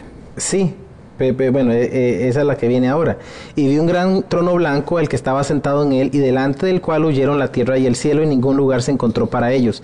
Y vi a los muertos, grandes y pequeños, de pie ante Dios, y los libros fueron abiertos, y otro libro fue abierto, el cual es el libro de la vida. Y fueron juzgados los muertos por las cosas que estaban escritas en los libros, según sus obras. Y el, mal y el mar entregó los muertos que había en él, y la muerte y el Hades entregaron a los muertos que había en ellos, y fueron juzgados cada uno según sus obras. Y la muerte y el Hades fueron lanzados al lago de fuego. Esta es la segunda muerte, como mencionaba usted. Correcto. Pero después de eso dice, y el que no se halló inscrito en el libro de la vida fue lanzado al lago de fuego. O sea que después de la segunda muerte todavía existían y fueron lanzados al lago de fuego. Y ahí es donde, por eso es que digo yo que es un castigo eterno, ¿verdad? Porque aún después de la segunda muerte fueron castigados, ¿verdad? Ese es un muy buen punto. Yo creo que al fin del show vamos a tener que preguntar la primera pregunta otra vez del porcentaje. Sí, sí, sí, sí. Eh, perfecto. Vea, Eclesiastés 9:5 dice que los que viven saben que tienen que morir, pero los muertos no saben nada.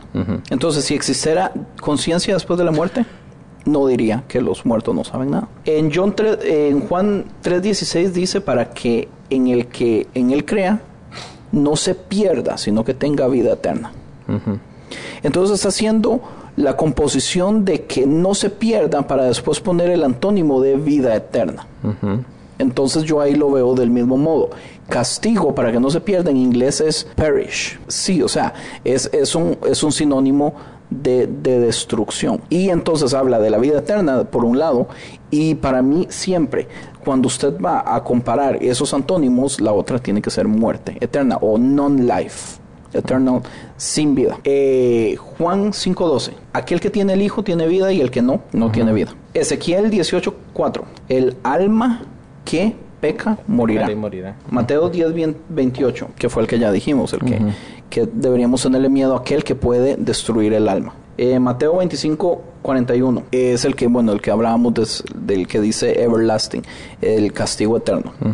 Pero ese yo, yo ya dije cuál era mi posición. Y volvemos, ah, y Génesis, que cuando comen del fruto, que no los iba a volver a dejar para que no comieran del fruto, para que no tuvieran vida eterna. Ahí dice para que no tengan vida eterna. O sea que ya no la tenían en ese momento. Y entonces ahí volvemos a lo mismo que usted decía, que ya no me acuerdo. ¿Qué es lo que decía él? Él dijo algo de Génesis, que yo dije, sí, pero eso más bien es como mi punto. En este versículo que tú dijiste está un poco interesante de Eclesiastés 9.5 que dice porque los que viven saben que han de morir, pero los muertos no saben nada. Amén, pero los muertos nada saben, lo mismo. Ni tienen más paga porque su memoria es puesta al olvido. ¿Qué onda ahí? Ok, bueno, eh, pues eh, a como menciona él, es como que estuvieran completamente extinguidos. ¿ok? Eh, y ahí no menciona los muertos buenos o los muertos malos, solo menciona muertos. Que en ese caso entonces también habría que argumentar que una vez muertos nos, nos acabamos, ¿verdad? Cuando sabemos por todo el resto de la, de la Biblia que no es así. Porque aún eh, a Jesús le preguntaron de la resurrección de, la resurrección de, de, la resurrección de los muertos y él como les contestó es, Dios es el Dios de Abraham, de Isaac y de Jacob y Dios no es el Dios de muertos, sino de vivos. Entonces, para Dios, aún ellos están vivos. ¿okay? Entonces, eh, esa fue la, el, lo que como Jesús les contestó los dejó callados. Y pues mi insistencia es lo mismo, el castigo eterno. Si yo estoy sufriendo en el infierno por un millón de años, el que al fin y al cabo me acabe, al que al fin y al cabo me extinga, se acabó el castigo eterno. Para mí más bien es un alivio. Yo en el infierno estoy deseando que me, eh, que me extingan. Ah, ya me acordé lo que iba a decir, que yo le pregunté a mi primo, yo le dije, si a usted le dan la oportunidad de ser torturado por un día para evitar que su familia muera, ¿usted lo acepta? Y él me dijo sí, porque bueno, ya le dije, mi primo y yo estamos hablando de esto mismo. Yo le dije, ok, digamos que es una semana para que toda su familia no muera. ¿Usted lo acepta? Sí. Ok, ¿qué tal si es un mes? ¿Usted lo acepta? Y él me dijo, sí. Y yo me pongo en la misma situación, entiendo. O sea, si fueran mis hijos, yo estaría dispuesto a pasar por el dolor para que ellos no. Pero el punto clave aquí es que si uno compara, si las personas comparan sufrimiento de cualquier tipo a muerte, siempre la muerte es lo más terrible. O sea, las personas están dispuestas a pasar por dolor para dejar, para, para, para no morir. Los humanos están, su naturaleza actúa para evitar morir, o sea, reacciones que ellos ni siquiera están pensando ni controlando. El mismo cuerpo humano reacciona para evitar la muerte porque la muerte es el, el, castigo capital. ¿Entiende? Entonces, yo pienso que tal vez es que uno le da muy poca importancia al hecho de dejar existir, porque nosotros tenemos la eternidad metida en nuestra alma. Yo creo que, que, seguro es parte como de la imagen de Dios. En el momento que Dios nos dio nuestra imagen, todos anhelamos la eternidad. Entonces, yo pienso que esa idea de que la muerte es más bien un alivio, suena bonito en el momento, pero ya cuando una persona se ve al frente de la situación, ya es diferente. ¿Cuántas personas se suicidan y si todo no sale bien o, o, en el momento que hacen el acto, la mayoría se arrepiente porque cuando caen en conciencia, o sea, van a dejar de existir. O sea, yo no creo que un sufrimiento, o sea, sí, un sufrimiento eterno es algo injusto, pero de todas formas, extinguirse es peor porque usted va a dejar de existir y no nuestra alma está anhelando la eternidad. Amén, Vares. sí, porque, o sea, eso, eso eh, yo en eso también estoy porque, o sea, yo no puedo, y con todo respeto, yo no puedo ver a un cristiano decir, sí, es que es eterno, sí, que es eterno. Si nosotros se supone que tenemos que amar a las personas y no decirle, ok, te vas al infierno si no estás a Jesús. Ah, no, y pero, te vas a... pero, eh, pero eso que ver. Yo, yo pienso que a lo que, yo me refiero es que ser un reflejo. no podemos o sea, nosotros que no tenemos el nivel de amor de, de, Dios, este, yo no puedo pensar en alguien tan malo para que pueda pasar toda su vida, o sea, no toda su vida, sino que por la eternidad, este, sufriendo. Y, y el sufrimiento no es que, ay, me, me van a quitar una uña, ay, que me raspeo, que me quebre un hueso. El sufrimiento, el sufrimiento que se va a ver ahí es un sufrimiento inimaginable. Entonces, yo no, o sea, yo no puedo concebir esta idea de que decir, ok, tú simplemente no aceptaste a Jesús, Es que no es simplemente, es que eso es algo Oh, tan... no, yo, yo entiendo, o sea, no, yo, yo, yo lo estoy poniendo en palabras de personas que, o sea, Que no, que no conozco. que no conocen, que no creen. O sea, las, las cosas sí se ven un poquito más claras para las personas cristianas. O sea, nosotros somos cristianos y esas palabras no caben entre nosotros. Pero alguien que has crecido en algo total y completamente diferente, alguien que ha sido criado en un hogar ateo y que le han inculcado eso, es muy difícil, muy, pero muy difícil que vaya a, a aceptar o a reconocer que hay un Dios, que hay que aceptarlo. Pero no quiere decir que esa persona sea mala o lo suficientemente mala para poder estar pagando el mismo peca el mismo pa- para poder estar pagando el mismo precio que va a estar pagando el diablo porque el diablo va a estar ahí y el diablo va a estar siendo también o sea torturado o sufriendo y las personas vamos a estar o sea no yo pero las personas van a estar sufriendo el mismo castigo que el diablo y eso es lo que a mí no me no, no me cabe y no me entra pues sí, pero es que ahí yo sé que lo que no lo que no nos lo que no le cabe y lo que sí suena así completamente injusto es que estén sufriendo el- exactamente el mismo castigo que el diablo cuando él fue el que comenzó todo. ¿Ok? Ahora, pero entonces, ¿dónde dice la Biblia Pero- específicamente que son diferentes niveles? Ok, pero ahí está la otra cosa. Sabemos que Dios es un Dios justo y que es el juez más justo de todos. Y sabemos que no sabemos todo. Exacto. Entonces, en la Biblia nos habla de un castigo eterno. Eso es lo que sabemos. Y habla de, de que van a ser arrojados al lago eterno, de fuego y azufre eterno. Y la gente va a estar, va a ser arrojada ahí los que eh, su nombre no estaba escrito en el libro de la vida. la vida ¿Ok? Eso es lo que se nos dice. Y se nos dice que va a haber un juicio, que un juez decide culpable y decide la cantidad de castigo. Cuánto castigo, cuánto lo que sea. ¿Ok? Eso es lo que sabemos y que es un, un castigo eterno. ¿Ok? Eh, y el resto aquí yo pienso que lo final es ya cuestión de interpretación qué, se- qué significa castigo. Yo digo que para mí, siendo torturado, incendiado, quemado, no sé cuánto, para mí sería un acto de misericordia que me extinguiera, porque qué cosa más terrible estar ahí. Pero no es el carácter de Dios la Ah. misericordia también. Sí, pero, ok, ¿y eso qué tiene que ver? En Al- que al- la al- misma justicia y al- misericordia hace que usted pueda pagar solamente lo que debe y ya después. Sí, pero al yo rechazar a Dios y estar separado de Dios, eso va incluido con todo lo que Dios me ofrece, incluyendo misericordia. El paquete Ok. completo, como dices. Sí, es como le digo yo, un divorcio es completo. ¿verdad? En, en la Biblia habla de lo que, qué tipo de, de sufrimiento uno va a sufrir. Pues- específicamente. Pues, pues habla del lago de fuego. Ah, sí, nomás. Sí, pero es lo único que, que, que, que se menciona y hay muchos ejemplos que de, que, de que habla de, ah, de, de las oscuridades de afuera donde será el lloro y crujir de dientes. Sí, porque yo- habla de, de esos tres Sí, tipos de porque yo me, castigo. yo me acuerdo que antes eh, escuché un predicador hablaba de que el sufrimiento real va a ser estar quitado de la presencia de Dios.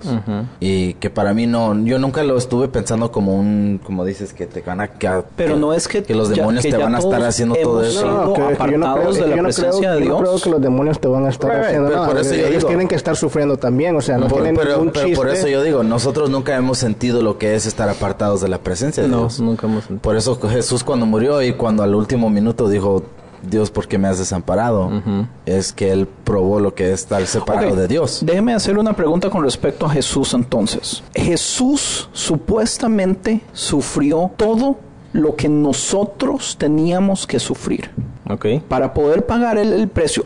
O sea, la, la, no sé si se llama dogma o, o- o la teología de... ¿Ah? Doctrina. La doctrina, gracias, de que Jesús pagó lo que nosotros debíamos es porque Él sustituyó todo por completo. Entonces, la, sustitución, si eso está bien dicho, quiere decir que Jesús en la cruz tuvo que sufrir todo lo que nosotros íbamos a sufrir. Si Él no sufrió todo, entonces no es una sustitución completa. ¿Eso es lo correcto? Ok, siga. O sea, le pongo un ejemplo, digamos, y ese ejemplo lo No es un escuché sacrificio, en un sí, debate. no es un sacrificio perfecto, quieres decir. Sí, no es un sacrificio perfecto. Ahora, de todas formas, Jesús pagó lo que tuvo que pagar, pero terminó muriendo. Y la gente dice, ¿cuál fue el sacrificio de Jesús? Fue la muerte de Jesús. O sea, hubo un proceso y después muerte. Que eso debería ser un sinónimo de lo que Él estaba pagando por nosotros, porque nosotros íbamos a pasar un proceso, sufrimiento, sufrimiento, sufrimiento, si nosotros vamos a vivir por la eternidad y Jesús no sufrió eternamente, ¿cómo es que Él está pagando el precio completo? Ok, porque eso está pagando el precio completo. Yo pienso, bueno, a ella sería meterme en área donde no sé porque yo no conozco a Dios completamente, pero digamos, si, si vemos a Dios como alguien eterno, no, no solamente como decir nosotros, hablando de la vida eterna, que tuvimos un comienzo y no tenemos un final, Dios no tuvo ni principio ni fin. Porque si vemos el tiempo como una línea, empezando con el día 1 y terminando con a saber qué día, Dios está fuera de esa línea. Dios es el papel en, el, en la que se dibujó el tiempo, ¿ok? Y entonces, si a, ese papel en la que se le dibujó el tiempo, que es Jesús, se arruga y se destruye por dos días, ahí va todo el tiempo completo, ¿verdad? Es, Dios murió, ¿verdad? Eh, ¿Qué más tiempo quiere que eso? No, pero tenés que tomar en cuenta que, eh, o sea, sí, Dios es, puede ser la línea de tiempo y es principio y es fin. no, no, no, Dios no es la línea de tiempo.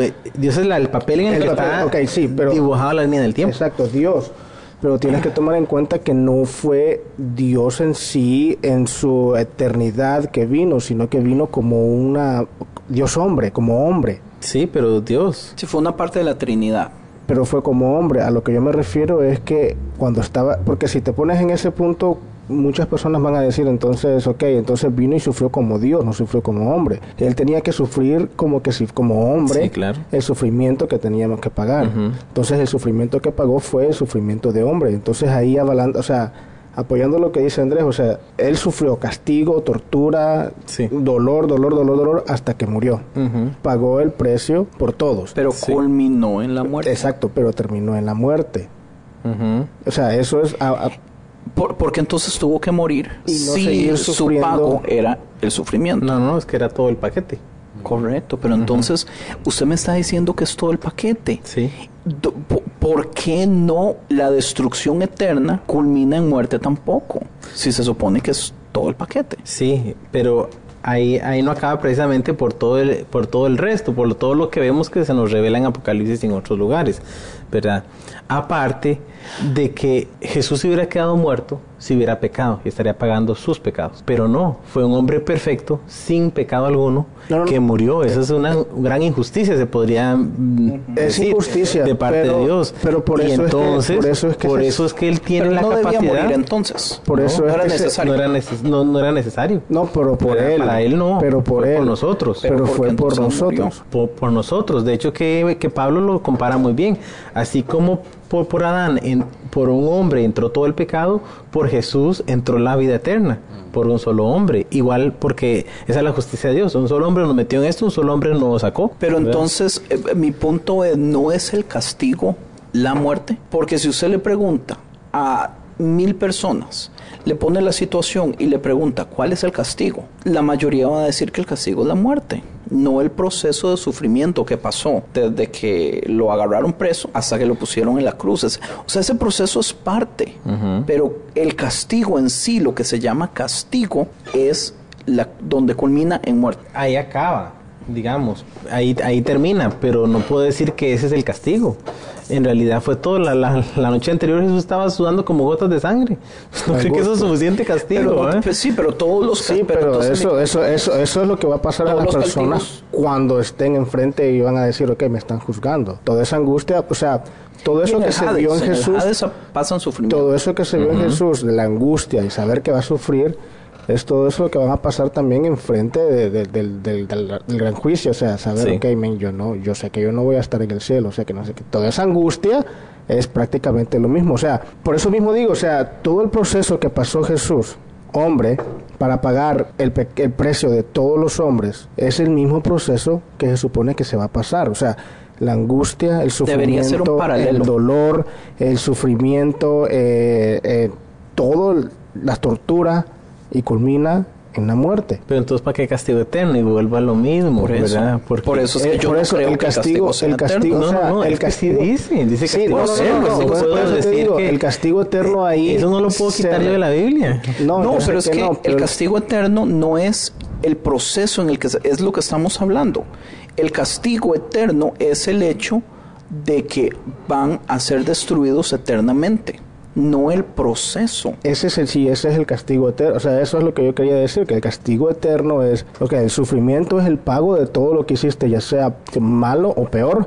Ese es el, el, el, el- el sufrimiento es el pago. Entonces, ya, el, ya el, el final, la consumación de todo es, ¡pum!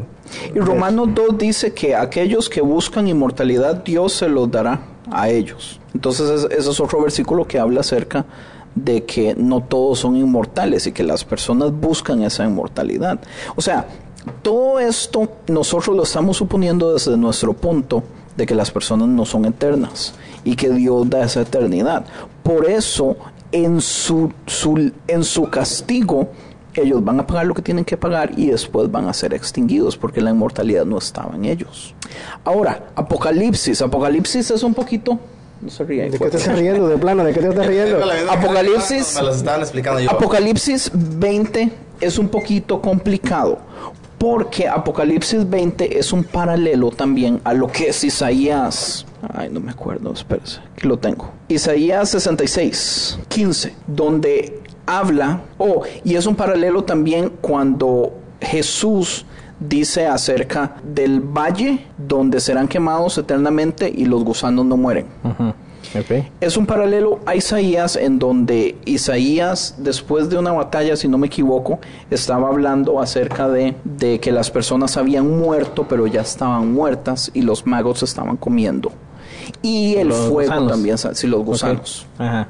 Entonces eh, es otro paralelo donde, aunque Jesús está hablando de castigo eterno, es un, es un paralelo a Isaías donde lo que realmente ocurrió era que ya las personas estaban muertas y estaban siendo consumidas por el fuego. Pero entonces el, el fuego no me afecta a mí en nada, ya estoy muerto, ya no existo, el fuego no es castigo para mí. Eh, es como, mm, me acuerdo de este, de- del que él tradujo la, la Biblia al inglés, no, sí, el primero que tradujo la Biblia al inglés, no me acuerdo cómo se llamaba, no era King James, Eh, y el, el Papa estaba enojadísimo con él porque él decía que que que cómo se- que él decía que, que, el- que la Biblia en latín nada más ¿verdad? era como se usaba antes La Vulgati. Sí. Y, y entonces re- resulta que lo estuvo buscando para matarlo por mucho tiempo, pero este hombre le ganó y se murió antes. Y este papá estaba tan enojado que lo mandó a desenterrar y quemar los huesos. Sí, y los tiró las cenizas a un río. Sí, lo mandó a desenterrar y quemar los huesos. Y tiró las cenizas a un río. Sí, estaba el man. exacto, ¿verdad?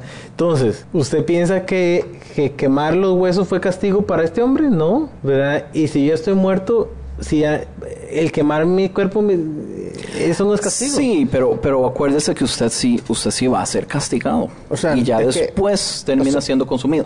Y lo que digamos, lo que las personas dicen es el lago de fuego. El lago de fuego es el lugar final donde usted ya termina de ser consumido. Y también hablan apenas me así, echan ahí, es como me echarme en lava y que desaparecí. pero es que Pero no es se que no sabe va a ser cuánto tan va a durar. así. Pueden ser años de años. Bueno, son años de años, pero entonces no, no sería eterno.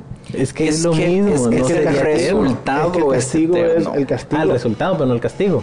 El castigo. Pero o es que, que usted que le llama me- un puede- castigo. ¿Ah? La persona que pierde su vida en una silla eléctrica, ¿cuál es el castigo? La, la muerte. No Ok. El es. castigo final es la muerte, siempre. El, todo castigo capital en el, en, en el mundo que se conoce es la muerte, es lo más alto que puede existir. La muerte. No es en sí el sufrimiento. Bueno, es parte. Y es como le decía, o sea, yo estoy dispuesto a sufrir para que mis hijos no mueran. Y a usted le va a pasar cuando tenga los suyos. Sí, sí, yo sé. Porque, porque en, en la mente los humanos saben que la muerte es lo peor que les puede existir. Y ya estando en la situación donde, Pero ¿y los que conocen de la palabra? La muerte no normalmente es lo peor, menos para los cristianos. man, pero es que eso, eso es... Para nosotros los cristianos yo- la muerte es lo mejor que nos puede pasar. sí. Yo no creo que lo que realmente, o sea, es que para mí suena muy bonito que usted diga que un cristiano no le tiene miedo a la muerte, pero, no, pero es, es que, mentira. no, es que no estamos hablando de miedo. Ajá. No, no es que no le Es tengamos como- miedo a la ok, muerte. Y me imagínese un bebé. El nacer es lo mejor que le puede pasar, Ajá. comparado a quedarse en el vientre. Pero el proceso de nacimiento es tan traumático que deja de respirar, que la cabeza se le aplasta para pasar por, por el canal, todo, que por los primeros tres meses dejan de sonreír. Cuando están sonriendo en el vientre se ven sonriendo en los sonogramas. Y es un proceso súper traumático, pero es algo muy bueno que, que, les está sucediendo. Así como pudiera ser que para alguien la- el proceso de morir sea traumático, pero sea algo, para nosotros, para, para nosotros sea algo muy bueno, como un bebé en el vientre es como que, ay no, ya me tocan hacer, ya me tocan hacer, tal vez no está pensándolo así, pero se estresa, o sea, hay, hay, hay toda la evidencia Sí. que... Pero igual los cristianos- un gran estrés, y, eh, pero aún así va a ser algo muy bueno. Y igual nosotros, yo, yo admito que, que sí hay cierto susto, ¿verdad? El proceso. Una, una vez yo me soñé que me estaba muriendo, que me habían disparado, en- y sobre todo me dispararon en el pulmón, entonces yo me voy a morir sofocado. Sea, yo me sentí así. es la peor muerte Bueno, para mí yo pienso que es quemarme. también. O sea, pero bueno, yo digo que para mí una de las peores muertes es ahogarme en un poquito así de agua donde yo vea la superficie al otro lado no poder hacer nada. Bajo del hielo. Tam- sí, algo así. Pero Yo bueno. pienso hay que hay todas montón, las hay muertes montón, del sí, universo deben ser... Yo, yo le tengo pánico a la muerte, man. Andy le tiene muer- la- el miedo a morir por manos de Barney. Sí. te voy a matar. Eh, sí, bueno, la, Pero la- para la nosotros los cosa- cristianos la muerte es como el llegar al, al punto donde Pues ya sí, sabemos que, que porque, sigue. porque ya sabemos que somos Sí. eternos, ya Ajá. sabemos para dónde vamos. Es obvio, el, el acto físico sí es sí da taco, como dices, pero A mí me da mucho taco. pero sí, es- pero, ajá. Di- eh, I'm looking forward to dying. Sí, You're, bueno. you're a dummy, man. Bueno, lo, lo, que yo sí sé, tiempo, así todo, como obvio. en resumen, y digo yo, que yo, eh, es que Dios es un juez justo, no va a dar nada más de lo que no merezcamos, y que Él dijo que el castigo era eterno. Para Andrés dice que el peor castigo para él sería dejar de existir. Y de Eh, hecho la cultura asiática en- también tienen esa... ¿Tú dices que el peor es dejar de existir? Por supuesto. No, pero si uno deja de existir no vas a saber. Es que, es que no es tan fácil Es que jamás. esa es la cosa. nunca o sea, más vas a saber que existía si nunca vas a si, si vas a sí, el el no hecho ser- saber, el hecho de saber sería que este montón de gente en- van a existir por toda la eternidad y yo me voy a extinguir y nunca más voy a, a volver a existir, man, debe ser la cosa más horrible del But universo. you'll never know. You won't even remember it. no, Español, yo- huepucha. No, español. nunca, nunca te vas a recordar de eso. sí, no, sí, yo- no, sí, pero, pero, o sea, la cuestión es el, el sufrimiento y luego saber que no vas a poder estar eh, con Dios, o sea, vas a estar separado y no tienes ninguna otra oportunidad. ¿no? Sí, la, digamos, lo, lo que veo yo ahí de, de nuevo es, igual como digo yo, yo estoy, eh, yo sé que, que, que Andrés lo compara con, yo estoy dispuesto a sufrir por mi familia, pero digamos, toda su familia está en el cielo, usted no, ¿ok? Usted no está sufriendo por nadie más, es simplemente sufriendo, ¿verdad? Sufrimiento. Mm. Y Yo digo si ellos están vivos. No, él, él, él la comparación que hizo, la, la, la cosa que hizo es, o sea, estando aquí, o sea, si te agarran y te secuestran por decir algo, Sí, y sí, para sí, esa- eh, eso era, no era nada que ver con, con, Con ya el estando infierno no, nada no, por eso, no era nada de eso, sino que era Yo al infierno le tengo comparando. pánico. Aunque sea temporal, yo le tengo pánico. Sí, yo todavía no, no, no, no veo en donde lo del castigo eterno sea algo temporal como dice usted y que el resultado sea eterno de dejar de existir. Este, pero bueno, la cosa es que castigo eterno es castigo eterno, sin importar si usted dice que sea una manera o yo lo leo de, de la Biblia de otra manera completamente, porque si usted ve todo el capítulo 20 dice, y el diablo fue echado al lago de fuego y va a sufrir de día y de noche por toda la, la eternidad. Después el Hades es echado al lago de fuego. Después los humanos que no recibieron a Jesús, que, que no están escritos en el libro de la vida, fueron echados al lago de fuego. Y entonces, si, si agarramos el patrón por donde está, él va a sufrir eternamente, luego usted también es echado, usted también es echado, no, no, no veo el momento donde diga, bueno, estos solo van a ser echados un ratito o estos se van a consumir. No, si se habla que el fuego nunca se apaga, que el, que el fuego siempre está, que eh, no, no, no, no, no da una posibilidad de pensar, bueno, pero va a ser un rato, o bueno, pero van a ser muchos años, pero se va a acabar. Es que sí, porque, No, la, porque la idea es que la idea la idea no es decir, ok, van a tener esta posibilidad, o sea, van a extinguirse. La idea es dar dar, dar temor y dar miedo. Pero la idea es bien- la idea de Dios, no, no es... No, no, exacto, exacto, exacto, pero que, o sea, tenemos que tomar en cuenta también que, o sea, Entonces, usted está diciendo que está, que sabe, bueno, a ver. no, yo no sé, yo no sé, o sea, es la, es lo que yo creo.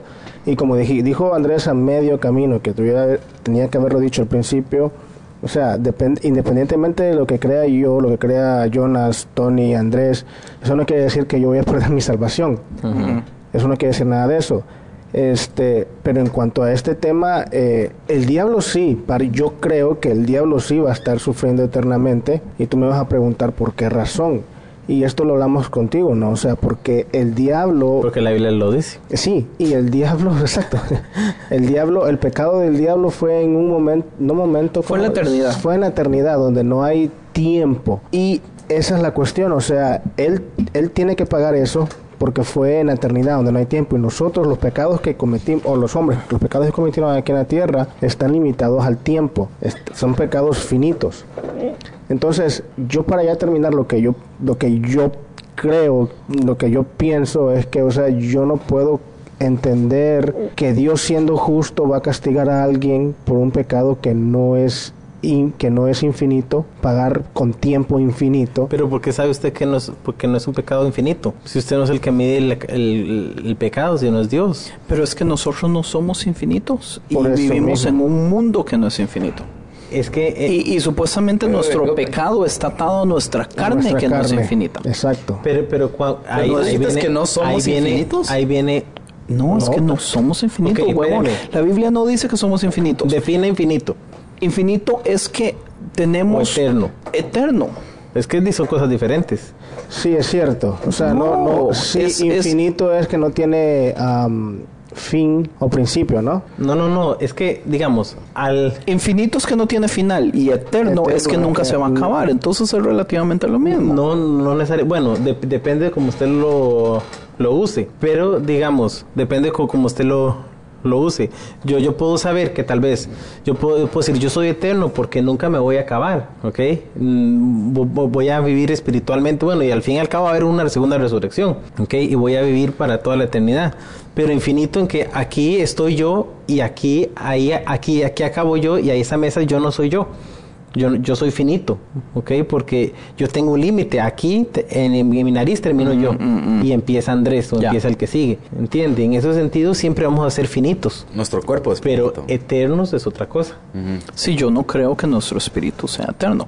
Porque igual, usted me dio el ejemplo de los niños. Pero el ejemplo de los niños también usted está metiendo un poquito de, usted está asumiendo un poquito porque no es específico. No es que dice claramente que nosotros somos eternos. No, pe- pero sí. Pero que no, sí, que no dice claro. la Biblia que el Espíritu dice- Santo vive dentro de nosotros, Sí, pero no en nosotros. de nuestro espíritu, ¿verdad? Pero no en nosotros. Y eso solamente si usted Es lo que lo nos sostiene, acepta lo en que su corazón. sostiene, ¿verdad? Pero eso solamente si usted lo acepta en su corazón. No, no, y se supone que en el momento que uno acepta a eso en su corazón ya es salvo, entonces uno está agarrando de nuevo la posibilidad de ser eterno. Porque la eternidad se basa a lo que dice la Biblia, tiene una conexión con lo que es el árbol de vida, que Jesús es el que Por la provee. Fue quitada por el pecado de, Adán y Eva y fue traída de nuevo por Jesús. Ok, bueno, entonces explíqueme cómo interpreta usted el, el de eh, dejar que los vengan a mí porque de ellos es el reino de Dios. Es que eso tiene muchos, muchas formas. Yo siempre he dicho, perdón, yo siempre he escuchado que la interpretación de eso es de que nosotros deberíamos tener una mente, o sea, e- esto es una cachetada a mí mismo porque es, es- nosotros no deberíamos ser como soy yo que cuestiona todo. que, que todo lo, lo cuestiona, que todo lo piensa, que busca aquí, que busca allá, no. Uno debería tener como los niños que confían 100 plenamente en su padre, el papá de un niño, o sea, yo soy el superhéroe de mi hijo y mi hijo a mí me lo dice, ¿entiende? O sea, yo soy el superhéroe, o sea, yo dependo 100%, se- o sea, yo debería depender 100% de Dios del mismo modo que mis hijos dependen de los niños, no los adolescentes, de mi hijo niño depende de mí.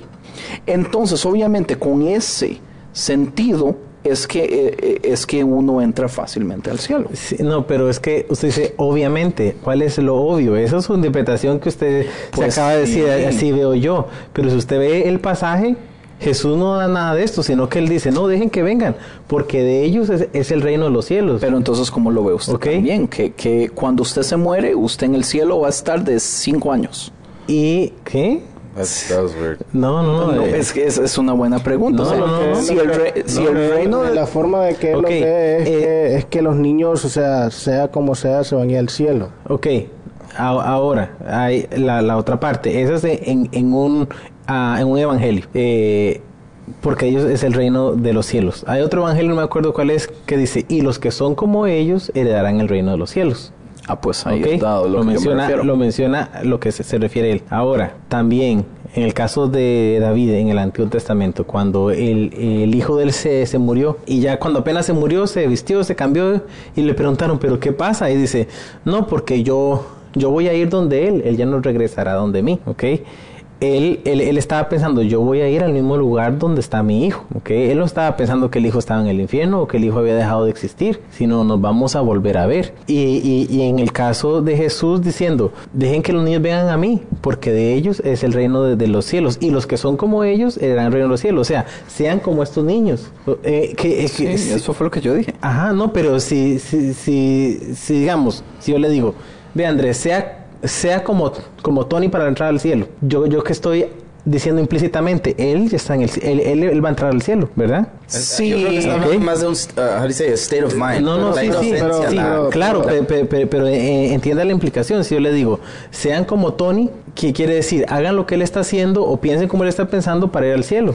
¿Cuál- ¿Ok? cuál será la yo original? estoy asumiendo Entonces, que sí. él va al cielo. Exacto, entonces yo- Ahora, sí, si sí, yo pero- estoy diciendo que sean como lo- lo- los niños, porque de ellos es el reino de los cielos, estoy asumiendo que ellos, de, Pero- que de verdad no, de ellos es el reino de los no, cielos. pero entonces si lo Pero pones, si lo pones, si lo pones de esa Del mismo forma, modo que yo estaba asumiendo. Ah, sí, pero eh, eso es algo implícito, algo que, que está ahí. Cuando usted lo piensa, dice, pues sí, así es. si lo pones de esa forma, o sea, pueden, pu- si lo ponen de esa forma, pueden haber un un- una serie de, interpretaciones basándote en- en- basándose en lo que tú acabas de decir. Porque podría ser también, o sea, los niños querían estar adelante con Jesús, los que estaban ahí y que estaban tratando de, de llegar donde Jesús y estar con él enfrente, escucharlo, y los discípulos no los, no los dejaban entrar. Entonces, ¿qué es lo que hizo Jesús? Ok, hey, déjenos venir a mí, porque así, así como estos niños tienen que ser ustedes, porque de estos niños que están buscando de mí, que quieren escucharme, es el reino de los cielos.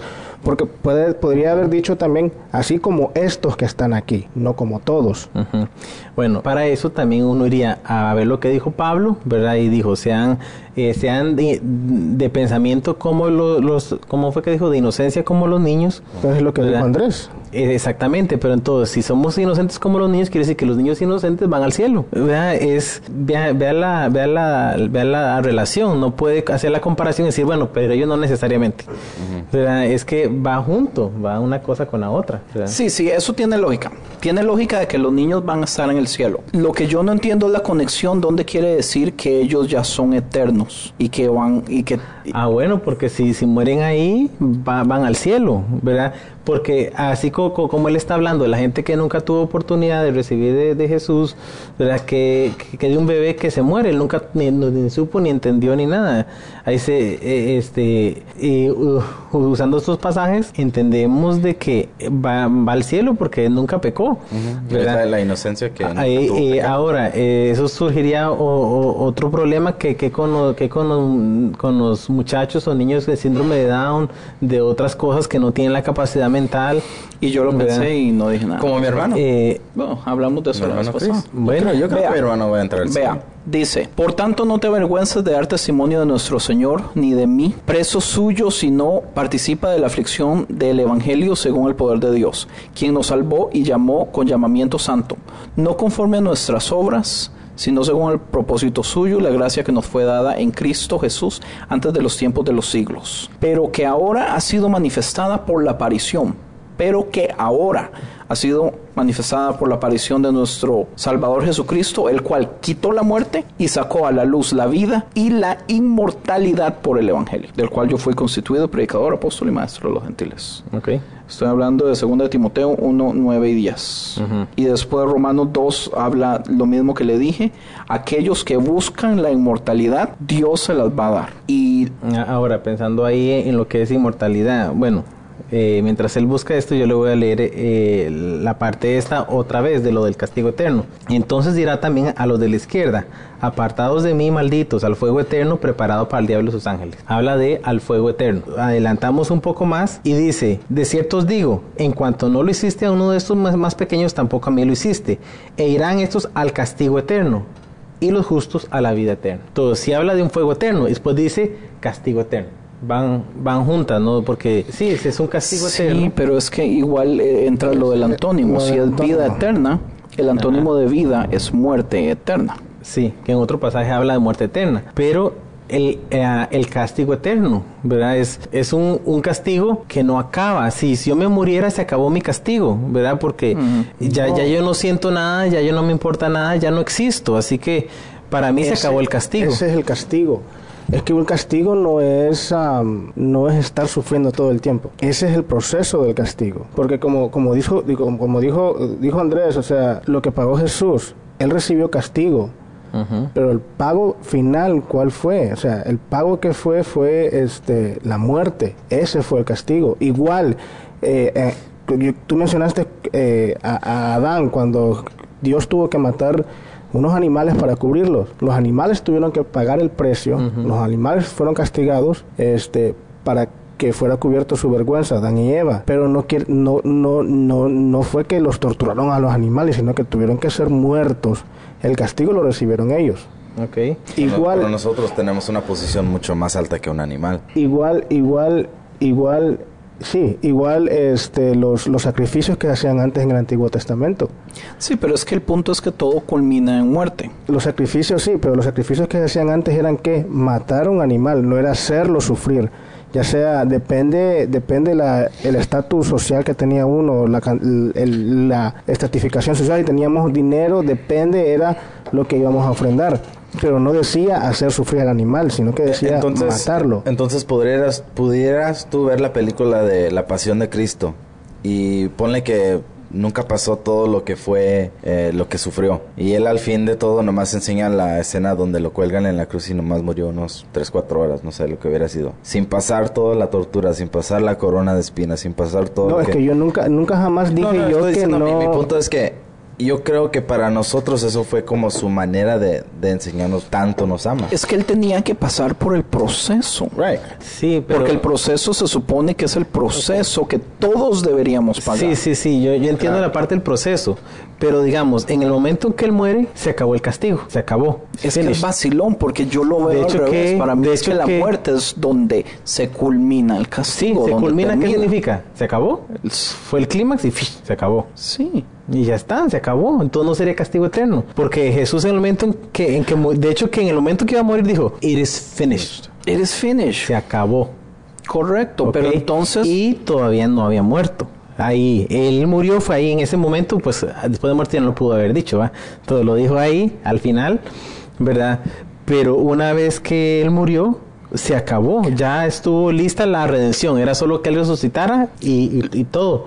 ¿Verdad? Lo que yo sigo peleando es que entonces él no pagó realmente el precio que nosotros vamos a pagar. Porque si él, digamos, si la paga de nuestro precio es castigo, el acto de ser castigado eternamente, es que para que él hubiera pagado el mismo precio, él debió haber sido castigado eternamente también. Es, como digamos, es que yo creo que estamos confundiendo lo que es castigo y sufrimiento, porque lo que lo que yo vengo vengo viendo aquí en todo el rato es que lo que se quiere ver es que es sufrimiento eterno y no dice sufrimiento eterno, sino que dice castigo eterno. Y el castigo en realidad, y como dijo, como dice, ha, dicho Andrés, o sea, la paga capital en muchos lugares del, del, mundo, los países, whatever, el castigo es la muerte. Ahora bien, lo hacen sufrir antes. Si es inyección letal, las inyecciones hacen que, se le, que, sufran, aunque no se, no se vea. Si es silla eléctrica, se ve que se sufre antes de que muera. El castigo es en realidad la muerte. Si es ahorcado, el pobre está ahí este, moviéndose todo. Si es fusilado, no es un solo balazo que le dan en la cabeza, no es un, solo balazo que le tiran, son varios que le tiran, entonces él sufre y no muere en el momento. Al final le van a dar el tiro de gracia, porque posiblemente todavía está vivo.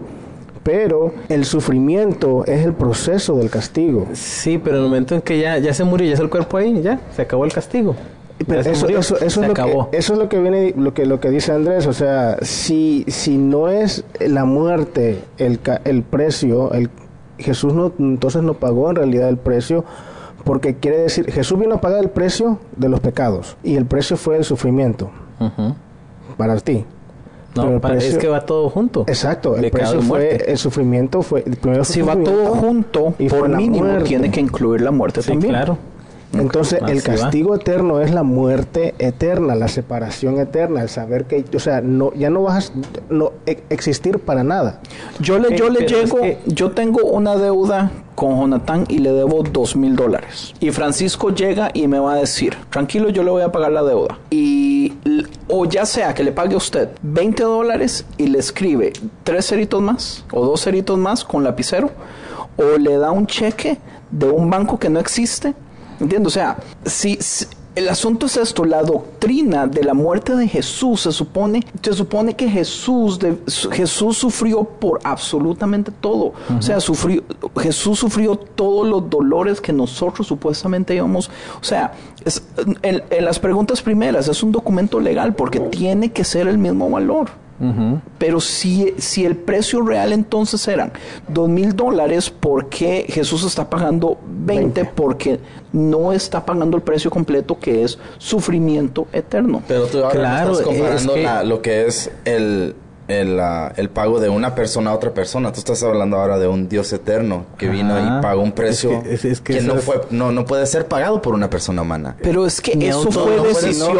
Sí, eso no fue decisión de Dios Ah, bueno, ponerse exacto. a nuestro nivel. Y él, él es que pone la, la, la, las reglas. Él- pero él dijo, entonces, pero "Oye, entonces, Eso no tiene que ser entonces justo. la por eso se llama doctrina, gracia, algo, algo que no merecemos. algo que no, su- ajá, algo que no me Para entonces nada la doctrina de, de que el precio fue el mismo no debería enseñarse del todo. porque No, fue el porque mismo. fue, no, fue un pre- precio mucho mayor. No, no fue un mayor que el que merecemos. Igual como vengo Exacto, diciendo. exacto. Ahí, donde- ahí quedémonos. Es- fue mayor que el que merecemos.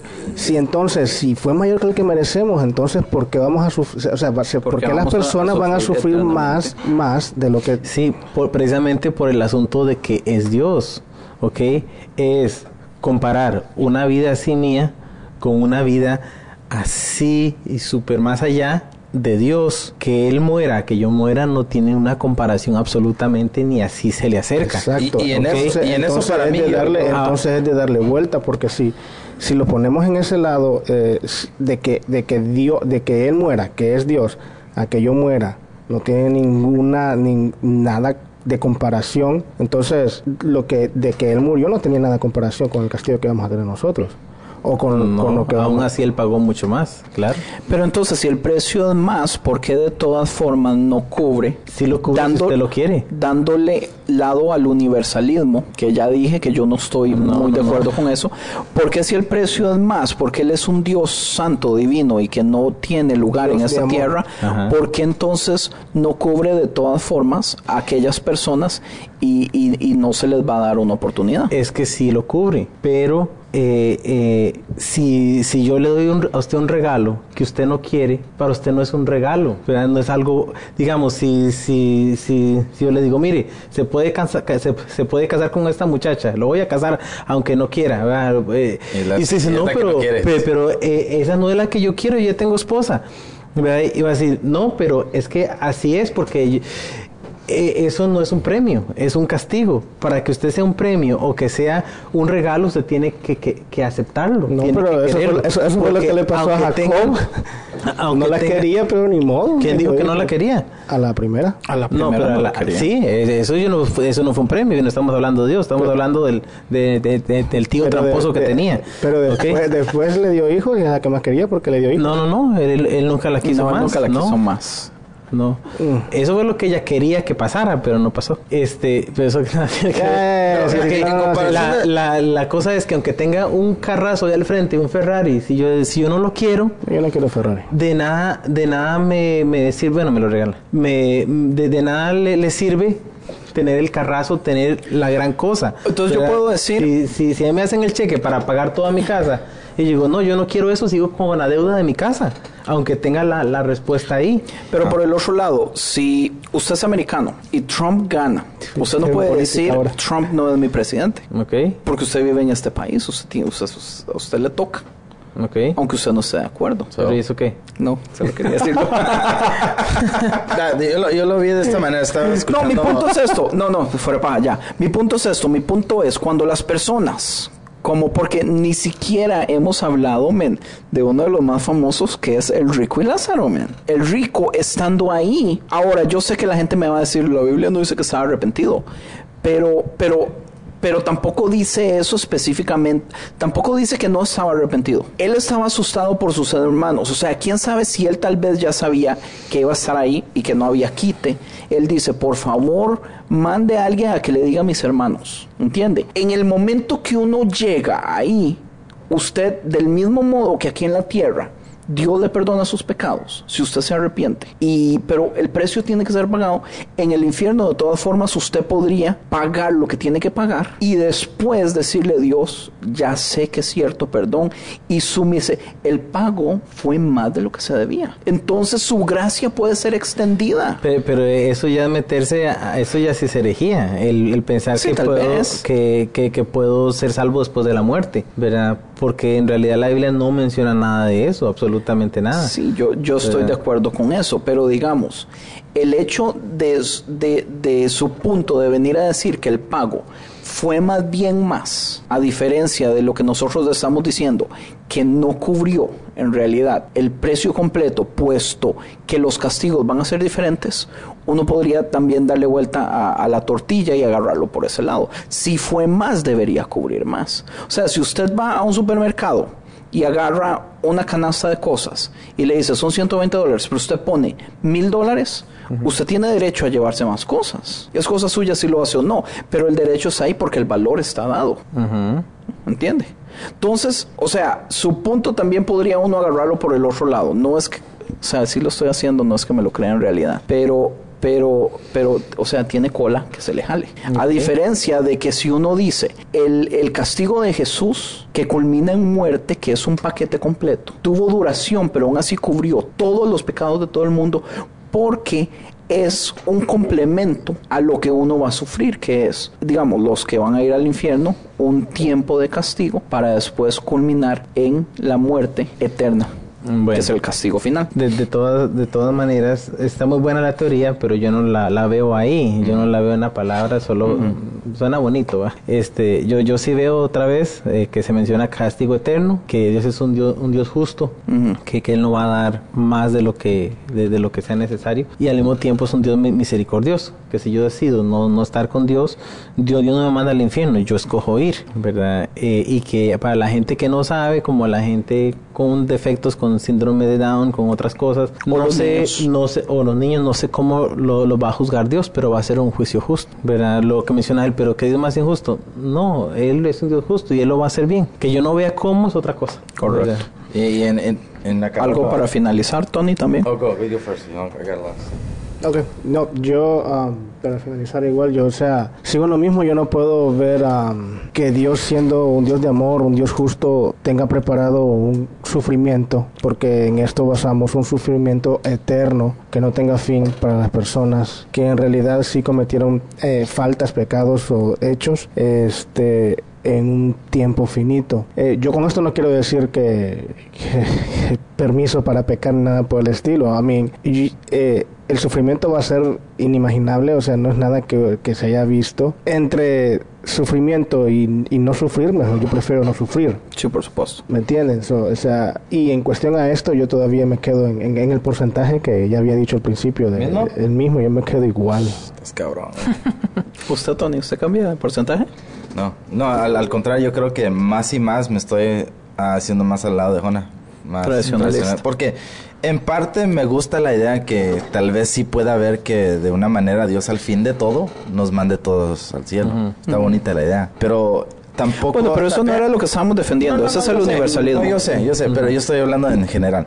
So, para mí, al fin de todo, yo sé que Dios le importa más el corazón y la acción de la persona, más que el pecado mismo. So, mientras Dios sí nos perdone de nuestros pecados, obvio los cometemos y nos cometemos. Y para mí, el, el saber que sí existe un infierno es como la manera de Dios, casi como diciendo, te amo tanto que te estoy enseñando una uh, para dónde corras para el otro lado. So, si no existe eso y nosotros no, no tenemos el, libre albedrío, entonces nosotros nos da el derecho de hacer lo que nos dé la fregada gana. No existiría la, la, la, bondad, la gente que quiera hacer algo bueno. O sea, eh, nos da el derecho a hacer lo que nos dé la gana. Y, eso para la humanidad es, es, es, lo peor que puede pasar. Si no tienes amor, o sea, no vale nada lo que quieras hacer. Si... Yo no lo veo así. Para mí, ser aniquilado de todas formas es la cosa más terrible que le puede pasar a una persona.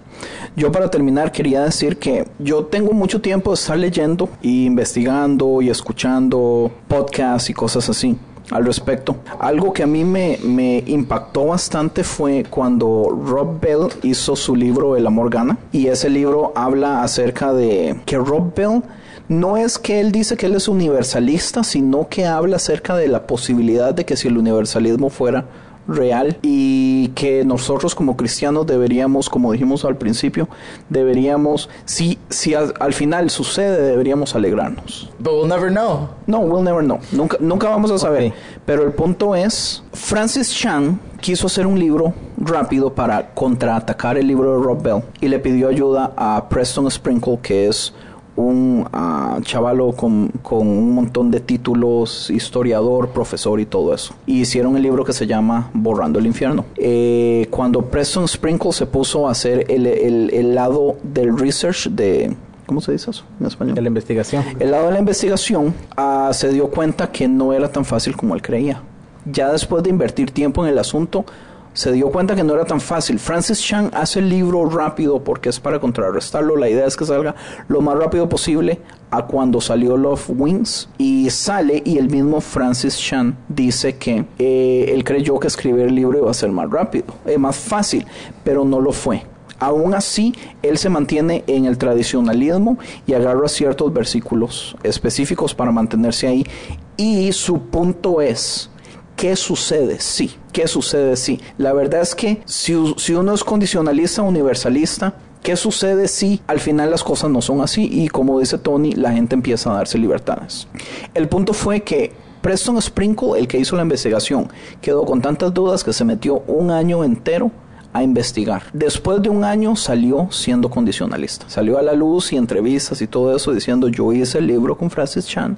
Francis Chan es uno de los escritores más famosos que hay y predicadores y ahora él es condicionalista porque él después de estudios encontró los huecos. Entonces, Tal vez lo que yo quisiera decir es, como, como dijimos al principio, al fin y al cabo, no importa lo que Francisco crea, lo que Tony crea, lo que yo crea, lo que Jonas crea de todas formas. Esto no es un problema doctrinal donde vamos a terminar en el infierno, pero sí promover, investigar. Si usted tiene dudas de algo, váyase a la palabra. Si usted tiene dudas de algo, compre libros. Si usted tiene dudas de algo, invierta tiempo en internet, lea personas que tienen ah, reputación, personas que tienen historial de, de ya sea artículos buenos o, cosas así, infórmese, porque el, problema que yo veo en la iglesia en este momento es con la facilidad que no hacen nada, con la facilidad que se quedan sentados en un sillón viendo tele y aunque dudas entren en su cabeza, no hacen nada por levantar la mano y tratar de buscar la respuesta. Al fin y al cabo, resumimos todo esto a hablemos de las cosas, creamos conversaciones. Esto es extremadamente importante hablar de todos los temas del mundo, ¿entiende? Basado en, la palabra de Dios. Al fin y al cabo, interpretaciones todos van a tener. Como dijimos al principio, eh, personas con títulos de teología, hay cientos y todos tienen diferentes opiniones de diferentes cosas, pero nunca es malo saber un poquito de más. Sí, bueno, eh, igual yo siento que en lo principal hay que tener unidad y en lo demás libertad, ¿verdad? Eh, ahora, si vemos qué consecuencias hay, como decía, sí, hay que considerarlo, porque digamos, si digo yo, bueno, si, si al fin todos vamos a ser salvos, qué bien, pero y si no va a ser así, es una consecuencia más grave. Correcto. Entonces, mejor me quedo del lado seguro, decir, sí, en realidad no va a ser así, van a haber muchos que se van a perder y me voy a quedar de ese lado, aparte que la Biblia lo enseña así. Eh, y, voy a eh, eh, voy a cuidar de que yo sí sea uno de esos salvos.